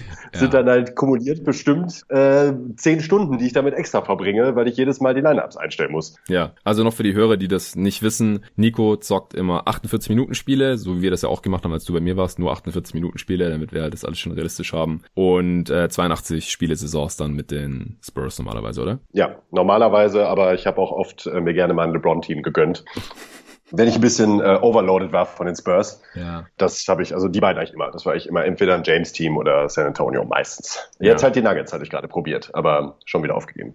Nach wie viel Spielen? Nach drei. Aber das liegt uh. auch daran, dass es halt 2K21 schon gibt und äh, es mir dann auch mal schwerfällt, dann noch richtig Motivation ja. für 2K20 zu finden. Und da ich es noch nicht hab, ist das halt so ein Punkt, der mich dann sehr bremst. Ja, verstehe ich. Ja, ich habe viele Jahre das mit den Suns gemacht und vor ganz vielen Jahren auch mit verschiedensten Teams, mal so 82 Spiele Saisons angefangen. Ich muss sagen, ich hatte nie die Ausdauer, das dann auch zu Ende zu zocken. Also ich bin, glaube ich, ganz, ganz selten mal in die Playoffs gekommen. Aber wenn ich halt das gezockt habe, dann habe ich das auch immer alles gemacht. Und als man die Sachen halt noch einstellen konnte, war das alles sehr viel entspannter als jetzt, was dann halt auch wiederum ein Faktor ist, warum ja. ich es nicht mehr mache. Und ich habe zum Glück halt auch meistens ein, zwei, drei Kumpels in der Nähe gehabt, die gerne mal einen Abend gekommen sind und mit mir gezockt haben. Und deswegen zocke ich halt meistens äh, Mensch gegen Mensch, Human gegen Human, äh, wie das in der Nerdsprache dann heißt. Deswegen kann ich halt auch nicht so super viel zum CPU-Verhalten sagen. Also wie gesagt, ich habe das schon auch gemacht, aber die meisten Spiele in meiner 2K-Karriere, in meinem Leben, habe ich halt gegen einen anderen äh, Dude gezockt. Äh, wie gesagt, jahrelang gegen meinen Mitbewohner Nick. Äh, Shoutout an dieser Stelle, falls er zuhört. Er hört manchmal meinen Podcast an, so viel ich weiß. Oder andere Teammates aus dem Basketballteam oder jetzt halt in den letzten Jahren auch gegen dich, wenn du da warst, gegen David, wenn er da war, gegen Arne, wenn er mal vorbeikommt hier. Das ist halt das, worauf ich immer achte und wie, wie spielt sich das Game, wenn zwei Menschen gegeneinander spielen. Aber die allermeisten spielen, glaube ich, entweder gegen die CPU, gegen Computergegner oder online halt. Und wie gesagt, online habe ich auch viel gemacht, ist ja dann auch ein anderer Mensch dahinter, deswegen ähnliches Prinzip. Aber ich finde, wir sind dadurch auch ganz gut aufgestellt, dass du viel gegen Computergegner gespielt hast und äh, ich viel gegen andere Menschen und online. Nur wie gesagt, diese My Team, Park und My Career oder My Player, das können wir nicht so wirklich abdecken hier. Nee, also ich, ich bin da auch nach wie vor der festen Überzeugung, dass ähm, wenn ich jetzt auch gegen so ein ähm, Simulationshead wie, wie dich spiele, dass man da grundsätzlich, glaube ich, das beste Spielerlebnis bekommen kann. Wenn beide eben diese Einstellungen beziehungsweise ähm, auch den, das Ziel und den Anspruch haben, hier mehr oder weniger die perfekte Basketball-Simulation aufs Parkett zu bringen, dann ist das halt deutlich besser möglich, wenn man das mit zwei Menschen versucht, die gegeneinander spielen, als wenn man das mit Mensch gegen CPU versucht. Habe ich jetzt ähm, auch eben bei dir wieder gemerkt, dass wenn da beide Bock drauf haben und sich die Zeit dafür nehmen, die entsprechenden Adjustments zu machen und auch versuchen, entsprechenden Basketball zu spielen, dann sieht das schon verdammt gut aus. Und da macht es vor allen Dingen auch wahnsinnig viel Spaß. Ja, das finde ich auch. Ja, bis dann halt einer kommt wie David. Wobei ich muss halt sagen, ich glaube, hast du ja eingangs auch schon erwähnt, ich hätte das mit Sliders, also mit diesen Spielregeleinstellungen noch irgendwie ein bisschen bekämpfen können, denn als David im Februar da war, nach, danach haben wir ja dann auch diesen Pod aufgenommen zu 2K20 noch, da war das nicht so extrem. Also es war auch schon eher Run and Gun und paar Spiele, die schon äh, ziemlich hohe Scores hatten und öfter mal ein Spieler, der irgendwie 50 gemacht hat oder sowas, aber diesmal war es halt noch extremer, dass er halt äh, teilweise mit Spielern 70, 80 Punkte gemacht hat und ich absolut nichts dagegen unternehmen konnte. Ich habe vielleicht trotzdem gewonnen, weil er mich auch nicht verteidigen konnte oder wollte. David macht dann halt auch keine Adjustments eher. Der zockt einfach im Prinzip, also es, es muss auch ein, ein, Wille da sein, dass man dieses Spiel realistisch zockt, weil wenn man halt eher Run and Gun zockt, dann, dann ist es halt auch möglich und dann ist aber halt alles gleich wieder it. Nicht ganz so realistisch. Nee, das ist eben genau der Punkt. Und das müssen dann halt eben beide Spieler vertreten. Und äh, das ist ja auch, erfordert ja auch ein bisschen Demut, denn ähm, teilweise juckt einen das natürlich auch in den Fingern zu denken, hm, ich könnte jetzt hier auch einfach geradeaus einfach durchgehen, anstatt jetzt hier großartig im Play zu laufen oder ähm, mir Sorgen zu machen, wie ich jetzt einen hochprozentigen, schön rausgespielten Abschluss finde. Genau, das ist das Ding. Also man, man kann halt auch immer relativ einfach Richtung Korb gehen und auch gerade wenn man gegen die äh, CPU spielt mit Standardeinstellungen, da machen machen die es ja auch sehr gerne. Und es liegt halt daran, dass die Help-Rotation bei 2K schon immer ein Problem waren. Also die sitzen einfach nie so ganz richtig und vor allem, wenn man halt eigentlich einen starken Rim Protector hat, wo das gegnerische Team Probleme haben sollte, in der Zone abzuschließen, oder wenn man zum Beispiel mit den Milwaukee Bucks spielt oder auch mit den Sixers, dann sollte es eigentlich nicht so leicht sein, ständig in die Zone zu kommen und quasi jederzeit einen Layup oder, oder einen Dank rausspielen zu können, vor allem wenn man halt ja. gut darin ist. Also, ja, no hate David, er ist halt auch einfach gut darin, ständig in die Zone irgendwie zu kommen Klar. und das dann halt auch alles auszunutzen. Absolut. Und auf der anderen Seite wird man halt die ganze Zeit dazu eingeladen, weil er in der Mittellinie oder in der Dreilinie auf äh, Steals gambelt und dann hast du halt eine kurze 5 gegen 4 Situation und dann gibt's halt auch Punkte und dann auf der anderen Seite geht er halt früh in der Shotblock schon direkt wieder irgendwie in die Zone rein oder bekommt anders irgendwie einen ganz guten Wurf und dann hat man halt eine sehr hohe Pace und dann halt auch einen sehr hohen Score und halt tendenziell auch hohe Quoten und dann ist das alles. Also wir hatten ja irgendwann auch wirklich das Ziel, wir hätten gerne jetzt mal ein Grinded Out Game. 98 zu ja. 92 oder sowas, also für heutige ja. Verhältnisse. Das haben wir halt nicht so richtig hinbekommen.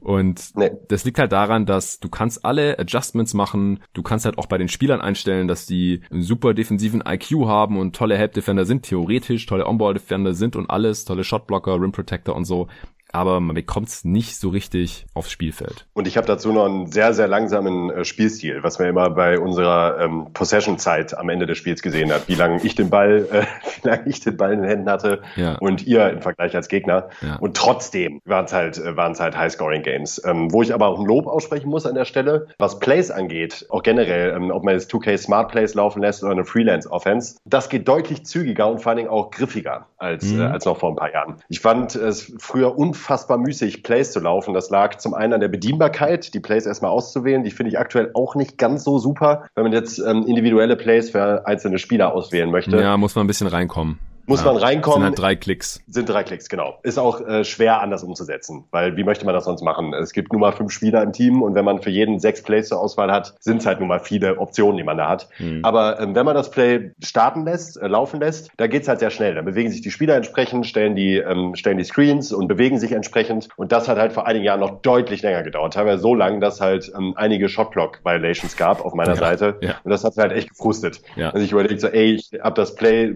von Sekunde eins an angesagt und es dauert erstmal sechs Sekunden, bis die Spieler anfangen, sich überhaupt zu bewegen. Das ist jetzt äh, richtig gut, finde ich. Ja, und vor allem, wenn in deiner Seitenlinie Pop steht, unter dem das nicht passieren würde. Genau. Ja, da würden die Plays sitzen. genau. Ja, ich denke halt auch, dass man manche Sachen schwer aus dem Gameplay rausbekommt, liegt daran, dass man bei den Spielregeln, bei den Sliders, dass die oft nicht extrem genug reagieren, also nicht extrem genug sich auswirken aufs Gameplay. Also ja. ich finde auch, wir haben auch immer viel zu wenig Fouls. Ich würde ja manchmal gerne ein, ein Easy Layup, ja, das ist auch eine alte 2K-Krankheit, dass ich würde ja manchmal gerne den Easy Basket verhindern und einfach reinhacken und dem Spieler halt die Punkte an der Freiwurflinie verdienen lassen. Aber erstens mal kommt man da oft nicht hin, wegen dieser besagten äh, schlechten Help-Rotation. Spieler, man kriegt den einfach nicht hin zum Contest. Und wenn er da ist, dann haut er halt oft ins Leere äh, oder springt irgendwie vorbei oder in die falsche Richtung oder was weiß ich. Dann äh, bekommt man halt keine Fouls und deswegen gibt's unterm Strich zu wenig Fouls und dann halt auch zu wenig Freiwürfe und halt zu viele Easy Baskets und das äh, hängt halt auch alles dann wieder miteinander zusammen, dann mit diesen äh, eher zu effizienten Quoten und zu hohen Scores. Das ist halt so eine Sache und wenn ich habe halt den Foul Slider schon auf 100 gepackt, den, den Shooting Foul Slider und es passiert fast nichts. Man merkt fast keinen Unterschied und das darf eigentlich sein. Also ich finde, wenn ein Slider beim Extrem angekommen ist, egal in welche Richtung, dann muss man das merken. Dann, wenn ein Foul-Slider auf 100 ja. ist oder auf 90, ja. dann muss eigentlich auch fast jede Berührung faul sein. Weil wozu gibt's diesen Slider sonst? Also es ist ja auch super von NBA 2K, das haben wir jetzt glaube ich heute noch gar nicht erwähnt, dass die dem Nutzer, dem Spieler so viele Möglichkeiten einräumen, das Spiel noch ja. individuell zu gestalten. Man hat die ganzen Spielerattribute, man kann die Spieler komplett umbauen, man kann die kompletten Fähigkeiten anpassen, man kann die Tendenzen ändern, also wann die auch wie sich verhalten und solche Sachen und natürlich natürlich die ganzen Looks von den Spielern, wobei man glaube ich immer noch nicht dass die Headbands tauschen kann, oder? Also nee. das ist auch seit Jahr, vor ein paar Jahren ist nee. es mal verschwunden. Seitdem kann man Spielern kein Headband mehr geben und es auch nicht mehr wegnehmen, falls sie eins haben oder so. Warum auch immer. Warum auch immer, ja, das ist, ist nicht ganz nachvollziehbar. Und dann gibt's halt die, die Spielregler, die halt das Game dann global verändern. Also für alle Spieler, für alle Teams. Und das ist cool, dass es das gibt, aber wenn es das schon gibt, wieso ist es dann halt so suboptimal umgesetzt? Das ist halt was, was ich mich bei manchen Sachen schon seit Jahren frage. Auch bei der Defense, ja, wenn ich halt Help Defense, äh, Strength heißt das leider, glaube ich. Und ich habe das Spiel immer auf Englisch, deswegen kenne ich die deutschen Begriffe jetzt nicht. Ich benutze ja. die englischen. Help Defense Strength auf 100 und du hast trotzdem noch keine effektive Help Defense im Spiel erkennbar. Oder die Wurfverteilung. Ja, in der heutigen NBA, also out the box, die Teams nehmen auch immer zu wenig Dreier ja, für die heutige NBA. Da hängt es irgendwie noch ein bisschen hinterher. Und wenn ich dann halt die Dreier-Tendenz global hochstelle auf 90 für den Computergegner oder so oder auf 100 sogar und die nehmen trotzdem noch zu wenig Dreier, was soll ich da noch machen? Dann bin ich mit meinem Latein ein ja. bisschen am Ende und es ist dann halt schade einfach. Da muss dann die einzelnen Spielertendenzen ran und da dann immer noch einstellen, dass dieser Spieler halt äh, tendenziell nur Dreier wirft. Und dann kriegt man es, aber das ist auch von, von 2K zu 2K immer wieder unterschiedlich teilweise hin. Also bei 2K20 ähm, hatte ich mit meiner Kombination aus Rostern und Slidern äh, durchaus eine solide Wurfverteilung am CPU. Ich hatte sogar Spiele, wo der Computer, ähm, wenn er mit den Rockets zum Beispiel, wenn es mit den Rockets gegen mich ging, um die 40 bis 50 Dreier genommen hat. Nice. Und äh, das fand ich schon cool. Das ja. hatte ich vorher ähm, so selten. Bei 21 weiß ich jetzt nicht, weil ich da tatsächlich noch nie gegen den Computer gespielt habe. Hm, ja klar, nee, haben wir nicht gemacht. Also ich hab's gemacht schon, natürlich. Und die Spiele waren spaßig gegen Computer, muss ich sagen. Waren nicht viele, vielleicht fünf oder sowas, bevor äh, du dann das erste Mal gekommen bist. Aber das äh, sah ganz gut aus. Mehr kann ich dazu jetzt gerade nicht sagen. Aber man muss man halt in die einzelnen Spieler reingehen. Und das ist halt der aufwendige Part. Ja. ja. Wenn du dann bei 450 Spielern oder selbst wenn du nur bei, bei ja. nur bei den Startern, das sind ja schon 150 Spieler, wenn du da bei jedem die Wurftendenz mal kurz anpassen musst, dann bist du halt erstmal beschäftigt. Und das weiß ich aus Erfahrung. Und andere Sachen sind halt einfach hard-coded. Ja. Also da kommt man nicht ran oder auch nicht mehr ran. Stichwort Verschlimmbesserung. Spot-Ups oder manche Tendenzen. Da hast du einfach keinen Zugriff drauf. Du kannst jo. die dem Spieler nicht anpassen. Und das äh, hatten wir halt auch immer wieder erwähnt, wenn wir über MB2K gesprochen haben. Das nervt halt, wenn zum Beispiel Big Men, die viele Dreier nehmen, fast nie an der Dreierlinie sind, sondern immer irgendwo in der Zone rumgammeln, dann äh, ist das halt leider unrealistisch. Dann lässt sich mit denen nicht so spielen, wie die in der Realität spielen. Wenn Brook Lopez zum Beispiel ganz selten in der Dreierlinie steht, dann kannst du mit dem nicht so viele Dreier hochjagen wie in Wirklichkeit. Und das Spacing der Bugs ist kaputt und das ist, ist dann halt auch wieder schade. Und früher konnte man das halt anpassen und jetzt halt nicht mehr. Es gibt kein Five-Out in diesem Spiel. Gibt's nicht. Ja, es gibt ein paar so, ähm, wenn du halt die Team-Offensive Sets, die Basis-Sets einstellst, da gibt's ein paar, wo mhm. es besser passt als bei okay. anderen. Okay. Aber meistens ist dann doch wieder irgendein Spieler innerhalb der Dreierlinie. Also so wirklich Five-Out spielen, das geht bei 2K21, glaube ich, ein bisschen besser als bei 2K20, wenn ich das jetzt das richtig gesehen habe. Ja. Also als ich mit den Rockets gespielt habe, da habe ich da zeitweise gedacht, ah ja, ist ja eigentlich ganz geil. Ich habe dann auch 77 Punkte gemacht mit Harden. also das ist dann halt auch wieder, ist dann, wie gesagt, Stichwort Defense und gegen David spielen. Das ist dann halt schon wieder too much. Aber dass wenn Harden nicht gedoppelt wird und man Five Out spielt, dass der easy 50 macht, das finde ich schon realistisch. Ja, ja. Wenn er einen guten Tag hat. Ja, das hat er auch gehabt. Ja, und wie gesagt, wir editieren gerne und man hat viele Möglichkeiten, aber was ich sehr, sehr schade finde, auch, dass man halt nicht mehr, wie es noch vor zwei oder drei Jahren der Fall war, dass man die gesamte Liga, also bei den Rostern nicht nur die einzelnen Teams editieren kann, sondern früher, also man kann es immer noch in der Übersicht sich angucken, aber man kann nicht mehr ins Editieren reingehen bei einer Liga-Übersicht und dann bei den Attributen oder bei den Badges halt nach der gesamten Liga sortieren und dann sagt man halt zum Beispiel, okay, jetzt heute will ich die Chase Down Badge vergeben. Ich nehme halt immer dann so Projekte vor für einen Tag und denke halt, okay, welche Spieler sind krasse Chase Down Blocker und vor allem wer auch nicht, also wer hat vielleicht diese Badge auch fälschlicherweise, dann konnte ich die gesamte Liga nach der Chase Down Badge sortieren und konnte das dann halt schön in einem Aufwasch innerhalb von einer halben Stunde oder sowas erledigen. Das geht jetzt halt nicht mehr. Jetzt muss ich wieder in jedes einzelne Team rein und da dann halt nach der Badge sortieren. Das ist halt aus meiner Sicht einfach Steine in den Weg gelegt, dem Spieler. Ja. Und ich weiß nicht warum, ob das Absicht ist oder versehentlich programmiert.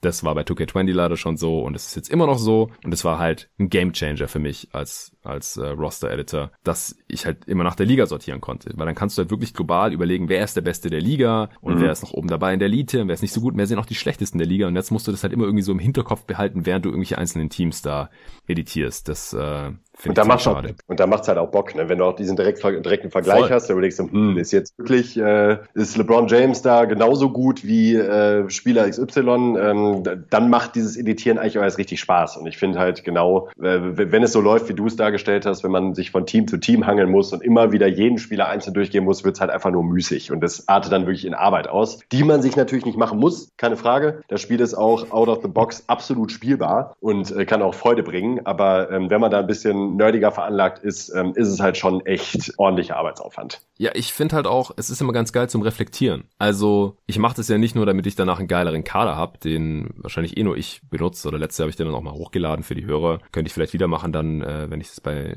der Next Gen durchgezogen habe. Weil ich kann mir vorstellen, dass nach dem Pod wieder ein paar Leute kommen und fragen, hey, kannst du mal deinen Kader teilen? Ja, kann ich dann machen, wenn er fertig ist.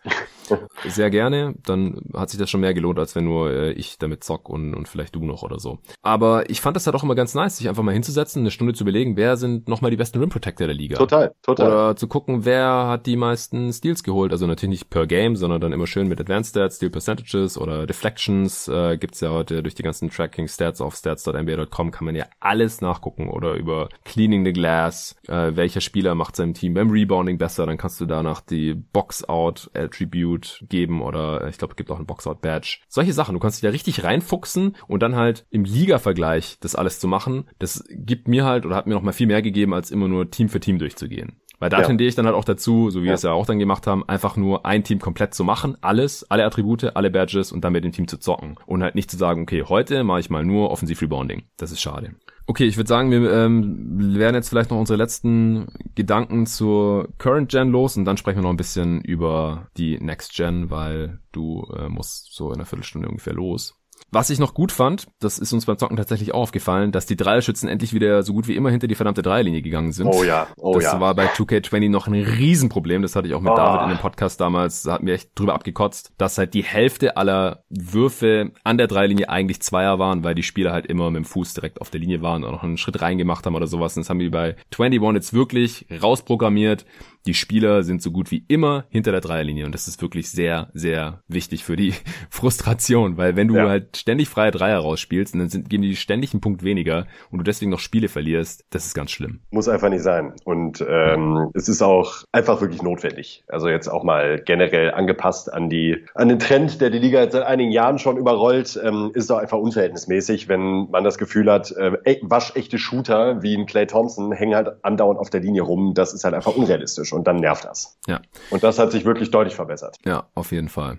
Ich finde auch, dass zumindest über die Jahre, das ist auch was, was wir kurz besprochen hatten, mal als du hier warst, die Laufwege im Fastbreak viel besser geworden sind. Also jetzt rennt halt auch mal einer in die Corner und es ist nicht immer so, du hast einen Ball für einen Spieler in, in der Mitte und rechts und links hast du einen Mitspieler und die rennen, cutten beide zum Korb und, und stellen dir noch die Lane zu, sozusagen. Was halt, wo wir uns vor fünf Jahren auch noch drüber aufgeregt haben, sondern jetzt stoppt halt einer an der Dreilinie ab und einer läuft vielleicht in einen kleinen Bogen, sodass du den alley spielen kannst oder so. Du kannst auf jeden Fall die Fastbreaks in aller Regel besser äh, abschließen, weil die Spieler halt sich intelligenter ja. bewegen. Ja. Dann ist das Passing-System über die Jahre auch immer besser geworden. Also da, das war früher teilweise noch sehr, sehr frustrierend, wo einfachste Pässe, vermeintlich einfachste Pässe einfach irgendwie beim Gegner gelandet sind, weil sehr gute Passer das einfach nicht hinbekommen haben, den, den Ball da irgendwie von A nach B zu passen. Und das passiert mittlerweile auch ziemlich selten. Man hat ja auch mittlerweile verschiedenste Optionen, Pässe zu spielen, Bodenpässe, Skip-Pässe, LEU-Pässe. Ich benutze meistens einen Icon-Pass, weil ich einen Spieler direkt anwählen möchte, aber selbst das funktioniert mit den Jahren immer besser, habe ich das Gefühl. Ja. Was eine Neuerung noch war, jetzt äh, auch schon auf der Current Gen, war ja der, der Shotstick, dass man beim Werfen nicht nur timen muss, sondern es auch noch auf die Richtung, in dem man den Shotstick bewegt, ankam. Das haben wir sofort abgestellt. ja, also da gab es auch einen ja, kleinen Shitstorm auf Twitter.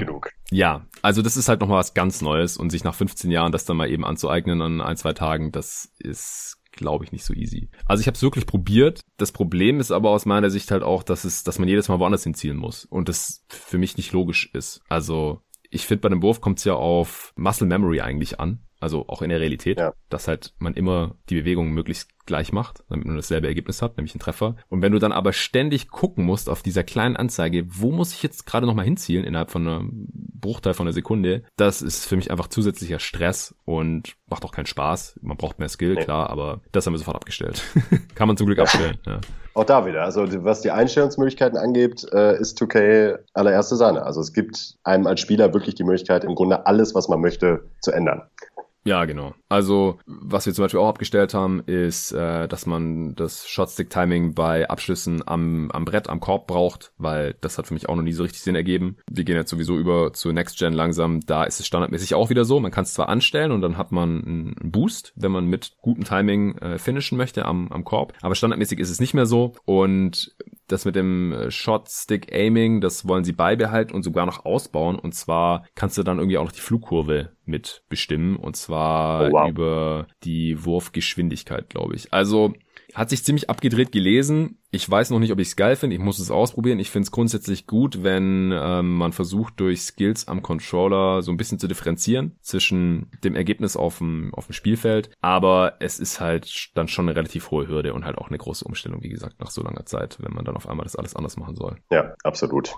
Ja, ansonsten merkt man halt, dass jedes Jahr noch mehr Animationen und Signature Moves dazukommen. Bei 2K20, auch bei der Current Gen, äh, anscheinend auch Signature Moves in der Defense. Ich muss sagen, es sieht einfach sowieso schon seit Jahren ziemlich gut aus, was da passiert, wenn die Spieler was machen auf dem Spielfeld. Und deswegen sind mir da die Unterschiede jetzt von äh, Jahr zu Jahr gar nicht mehr so krass aufgefallen. Ich weiß nicht, nee, geht geht mir auch so. Ja. Geht mir genauso. Ja. Ja. Was wir uns auch schon seit Jahren wünschen, ist, dass die Korb-Animation noch ein bisschen besser sein könnte. Also der Ball oh, kann einfach auf so viele, auf so viele verschiedene Arten und Weisen durch diesen Ring und durch dieses Netz gehen, die ja auch verschiedene Emotionen auslösen, sage ich jetzt mal, dass ich nicht verstehe, wieso man das in dem Spiel nicht implementiert. Also der Ball kann natürlich Kawhi Leonard in Spiel 7 gegen die Sixers mäßig fünfmal auf dem Ring tanzen und dann reindroppen, das quasi spannend machen. Das kommt manchmal vor bei 2K. Dann äh, Swishes sind natürlich immer noch das geilste, keine Ringberührung. Gibt's auch bei 2K, aber ich finde ich finde es nicht so geil umgesetzt kommt nee. nicht sogar rüber wie eine Realität, auch vom Geräusch her und so.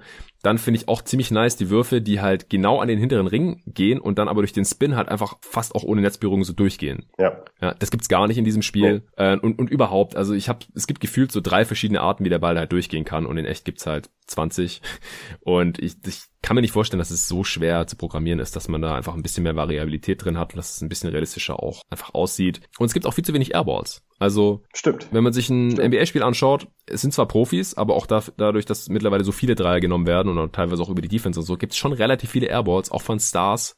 Also mehrere pro Spiel und bei 2K kommt das halt fast gar nicht vor. Also da musst du halt echt schon von der Mittellinie werfen oder halt Timing völlig verkacken, dass es mal einen Airball gibt. Und selbst dann äh, sind sie ja oft verdächtig nah dran noch äh, an einem Korberfolg, die Würfe. Also ähm, ja. finde ich auch. Air Airballs sieht man eigentlich nie. Ja. Was wir uns bei 2K20 noch gewünscht hatten, äh, war, oder äh, sorry, bei 21, aber in der Current Gen, war äh, Bubble Chords. Also das wäre auch irgendwie eigentlich ein easy Layup gewesen, die mal kurz noch da rein zu programmieren. Das kann ich mir nicht vorstellen, dass das so schwer gewesen wäre. Und es hätte halt auch nochmal einen anderen Grad an Realismus gegeben, wenn wir dann jetzt einfach hier die letzten Wochen, während in der echten NBA auch in diesen relativ kleinen Sporthallen da gezockt wurde, mit diesen animierten äh, Screens, also äh, mit diesen Fans auf den Screens, animiert sind sie nicht, aber halt äh, über Webcam zugeschaltet. Sowas, das hätte man eigentlich auch relativ einfach noch machen können. Gab's einfach nicht und ich verstehe nicht warum. Dann würde ich sagen, sprechen wir noch kurz über 2K21. Du äh, hast dich auch schon ein bisschen damit beschäftigt. Gab's da jetzt was, wo du denkst, das könnte ziemlich geil werden oder ein Gamechanger oder halt anders als bisher bei NBA 2K?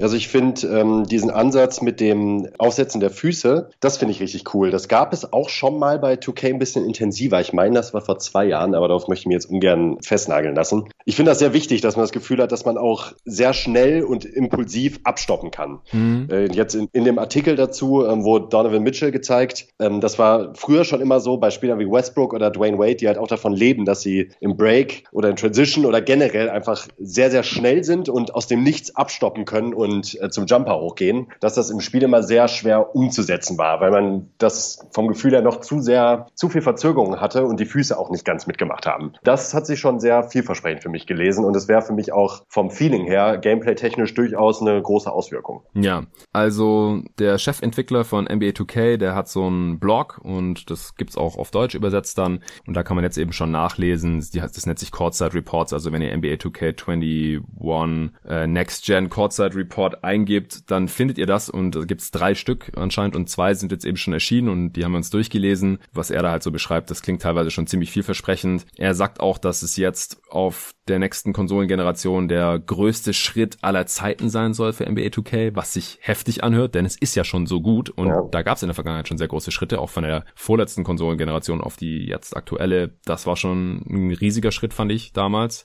Aber angeblich wurde halt das Gameplay nochmal massiv überarbeitet, neue Engine teilweise und das äh, macht mir halt schon sehr Hoffnung, dass wir viele der alten 2K-Krankheiten hoffentlich jetzt dann langsam mal ausgemerzt sehen.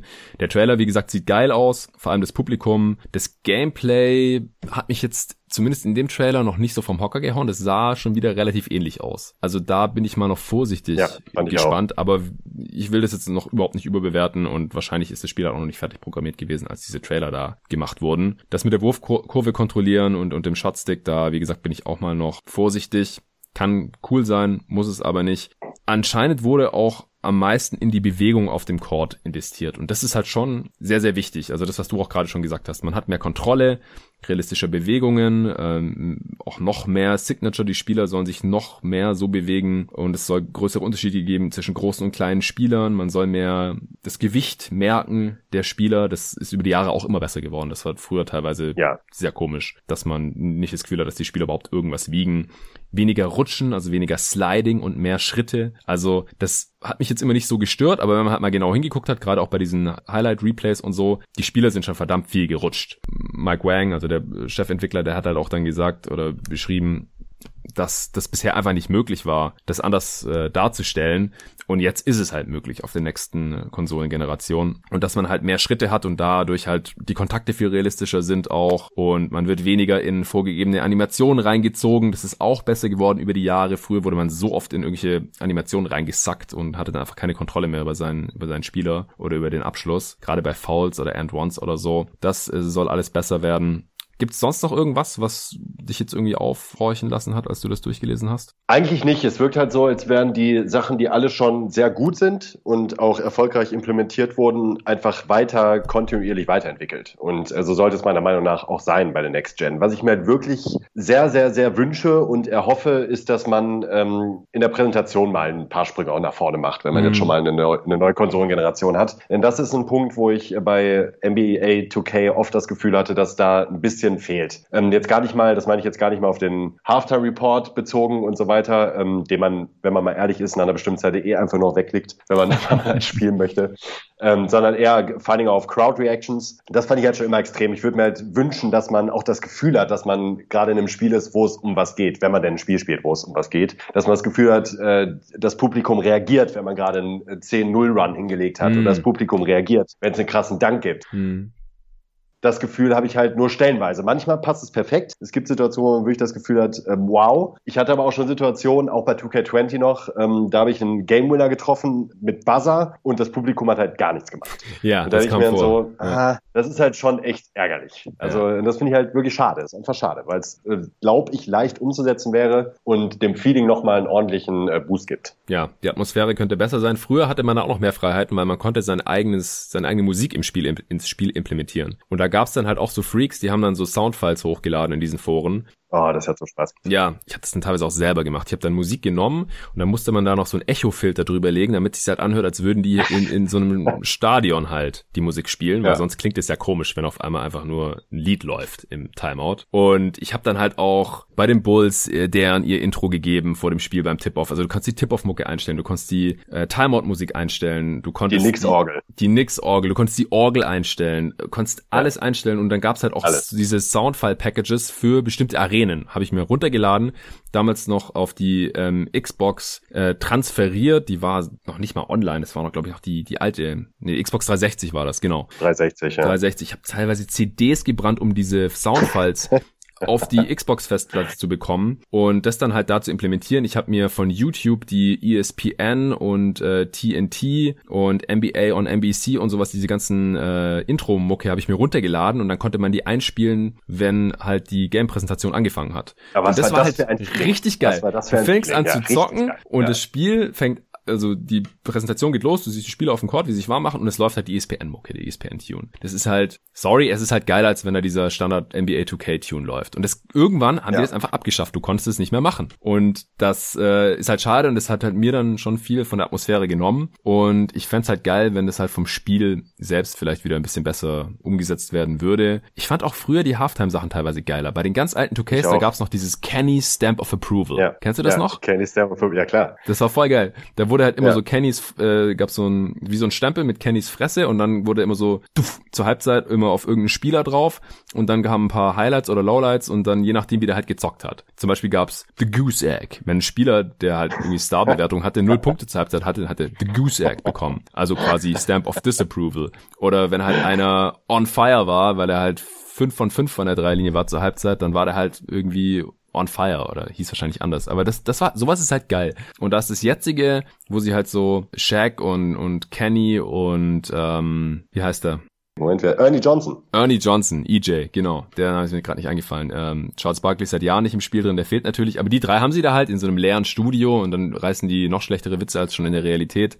äh, könnte geiler sein, auf jeden Fall. Ja. Da, da gebe ich dir auf jeden Fall recht. Ja, ähm, ja ich wünsche mir halt einfach, dass die Defense besser funktioniert. Und dazu haben wir jetzt leider noch nichts gelesen. Ich hoffe, dass da im, im dritten Teil vom Courtside Report noch was dazu geschrieben wird. Im ersten Teil ging es halt hauptsächlich um Würfe und auch die Ballphysik. Der Ballphysik-Code wurde umgeschrieben, vor allem fürs Passsystem. Wie gesagt, das Passsystem fand ich eigentlich schon ganz gut. Die Erkennung der Dreilinie wurde auch verbessert und das dann halt auch im Einklang gebracht mit den mit diesen äh, Schritten, wie gesagt, dass das dann halt besser aussieht, weil jetzt rutschen die Spieler halt immer ja so ein bisschen hinter die Dreilinie im Zweifel, dass es halt ein Dreier ist, was wir vorhin erwähnt hatten und das soll dann auch alles besser aussehen. Das sind coole Kleinigkeiten, aber so richtige Gamechanger wären halt schon so Sachen, die wir jetzt halt hier im Pod auch angeführt haben, was noch kommen kann. Das werden wir dann sehen. Was im zweiten Teil noch drin stand, da ging es halt wie gesagt eher um die Bewegung auf dem Feld und die, ähm, wie, wie die Spieler sich bewegen und das realistischer aussieht und so. Auch abseits des Balls sollen die sich realistischer bewegen bewegen und die Kollisionen sollen alle verbessert worden sein, überarbeitet worden sein. Auch gerade bei Picks, dass man halt auch nicht mehr so in diese Picks reingezogen wird. Das hast du auch schon vor fünf Jahren im Podcast damals gesagt, dass die Spieler unerklärlich in irgendwelchen Picks hängen bleiben. Und was es auch bisher gar nicht gab, was ich auch gar nicht so wirklich auf dem Schirm hatte, aber Kontakt Alley-Oops und Kontakt Putbacks soll es jetzt auch geben. Das finde oh, ich eigentlich ganz geil. nice. Ja, das ja. ist cool. Das ist richtig cool. Das könnte wirklich spektakulär dann auch aussehen. Ja, und mehr äh, Crash-Layups auch. Also wenn man einfach in die Defense reinrennt, dann ähm, habe ich das Gefühl, bisher gab es dann entweder ein Foul oder es gab halt keinen Kontakt tendenziell oder vielleicht ein And-One oder so. Und jetzt soll es halt dann auch mehr Layups geben, wo der Spieler dann wirklich irgendwie da rein crasht und es gibt aber kein Foul und gar nichts, sondern es ist dann einfach nur eine schlechte Entscheidung gewesen und auch mehr Charges oder Blocking-Fouls. Und das klingt für mich dann auch so, als wäre das unterm Strich dann alles ein gutes Stück weit realistisch. Ja. Also da können wir uns drauf freuen. Äh, ich bin gespannt auf den dritten Courtside Report und dann natürlich auch auf den Release vom Spiel. Ich denke, mit der Konsole dann am 10. November kommt das dann schon raus. Deswegen ist es gar nicht mehr so lang hin, drei Wochen circa. Wie gesagt, ich muss mal schauen, ob ich dann die Next Gen auch direkt hab, aber früher oder später werde ich sie mir holen. Ich denke, alle spätestens zu Weihnachten dann und dann werde ich bestimmt hier auch im Pod nochmal drüber sprechen. Ich muss jetzt auch nochmal mit äh, NBA 2K sprechen, mit meinem Kontakt dort, ähm, inwiefern wir eventuell nochmal ein paar Games für euch raushauen können oder inwiefern die hier nochmal ein, eine Pod Podcast-Folge oder mehrere sponsern wollen. Das steht noch nicht ganz fest. Aber wie gesagt, wenn ihr Supporter schon seid oder Supporter werden möchtet und das jetzt auch zum Anlass nehmen möchtet, dann äh, könnt ihr das tun auf steadyhq.com slash jeden Tag NBA. Gibt auch einen Link hier in der Podcast-Beschreibung, wo ihr einfach draufklicken könnt. Da könnt ihr euch für eins der drei Supporter-Pakete entscheiden und dann könnt ihr mir auf Steady direkt eine Nachricht schicken, dass ihr NBA 2K21 für die Xbox gewinnen wollt. Sowohl Current Gen als auch Next Gen in einem. Das ist die sogenannte Mamba Edition. Und dann werde ich hier einen glücklichen Gewinner ziehen in genau einer Woche, wenn ihr werdet dann benachrichtigt, genauso wie das auch mit der Tasche von Performance abgelaufen ist. Also tut das gerne, wenn ihr eine Xbox habt und Supporter werden wollt oder schon Supporter seid von jeden Tag NBA, dann könnt ihr das Spiel for free abgreifen. Nico, tausend Dank dir, dass du heute hier dabei warst. Hat mir immer Spaß gemacht und ich freue mich schon auf unsere nächste Runde NBA 2K. Ja, ich auch. Dann vielleicht ja schon auf der nächsten Konsolengeneration. Also Leute, macht's gut, haut rein und bis zum nächsten Mal. Boah, apropos LeBron, ne, deine Idee ist der absolute Wahnsinn. Ey. Da könnte ich mir vorstellen, da könnten wir wahrscheinlich den ganzen Winter mit verbringen mit sowas, wenn wir äh, ja. freundlich jeden Sonntag ab 11 Uhr vormittags läuft acht Stunden durchgehend irgendeine playoff ja. Ah, das ist jetzt die Wizards-Serie von äh, 2005? Ja, ja, genau. So stelle ich mir das auch vor.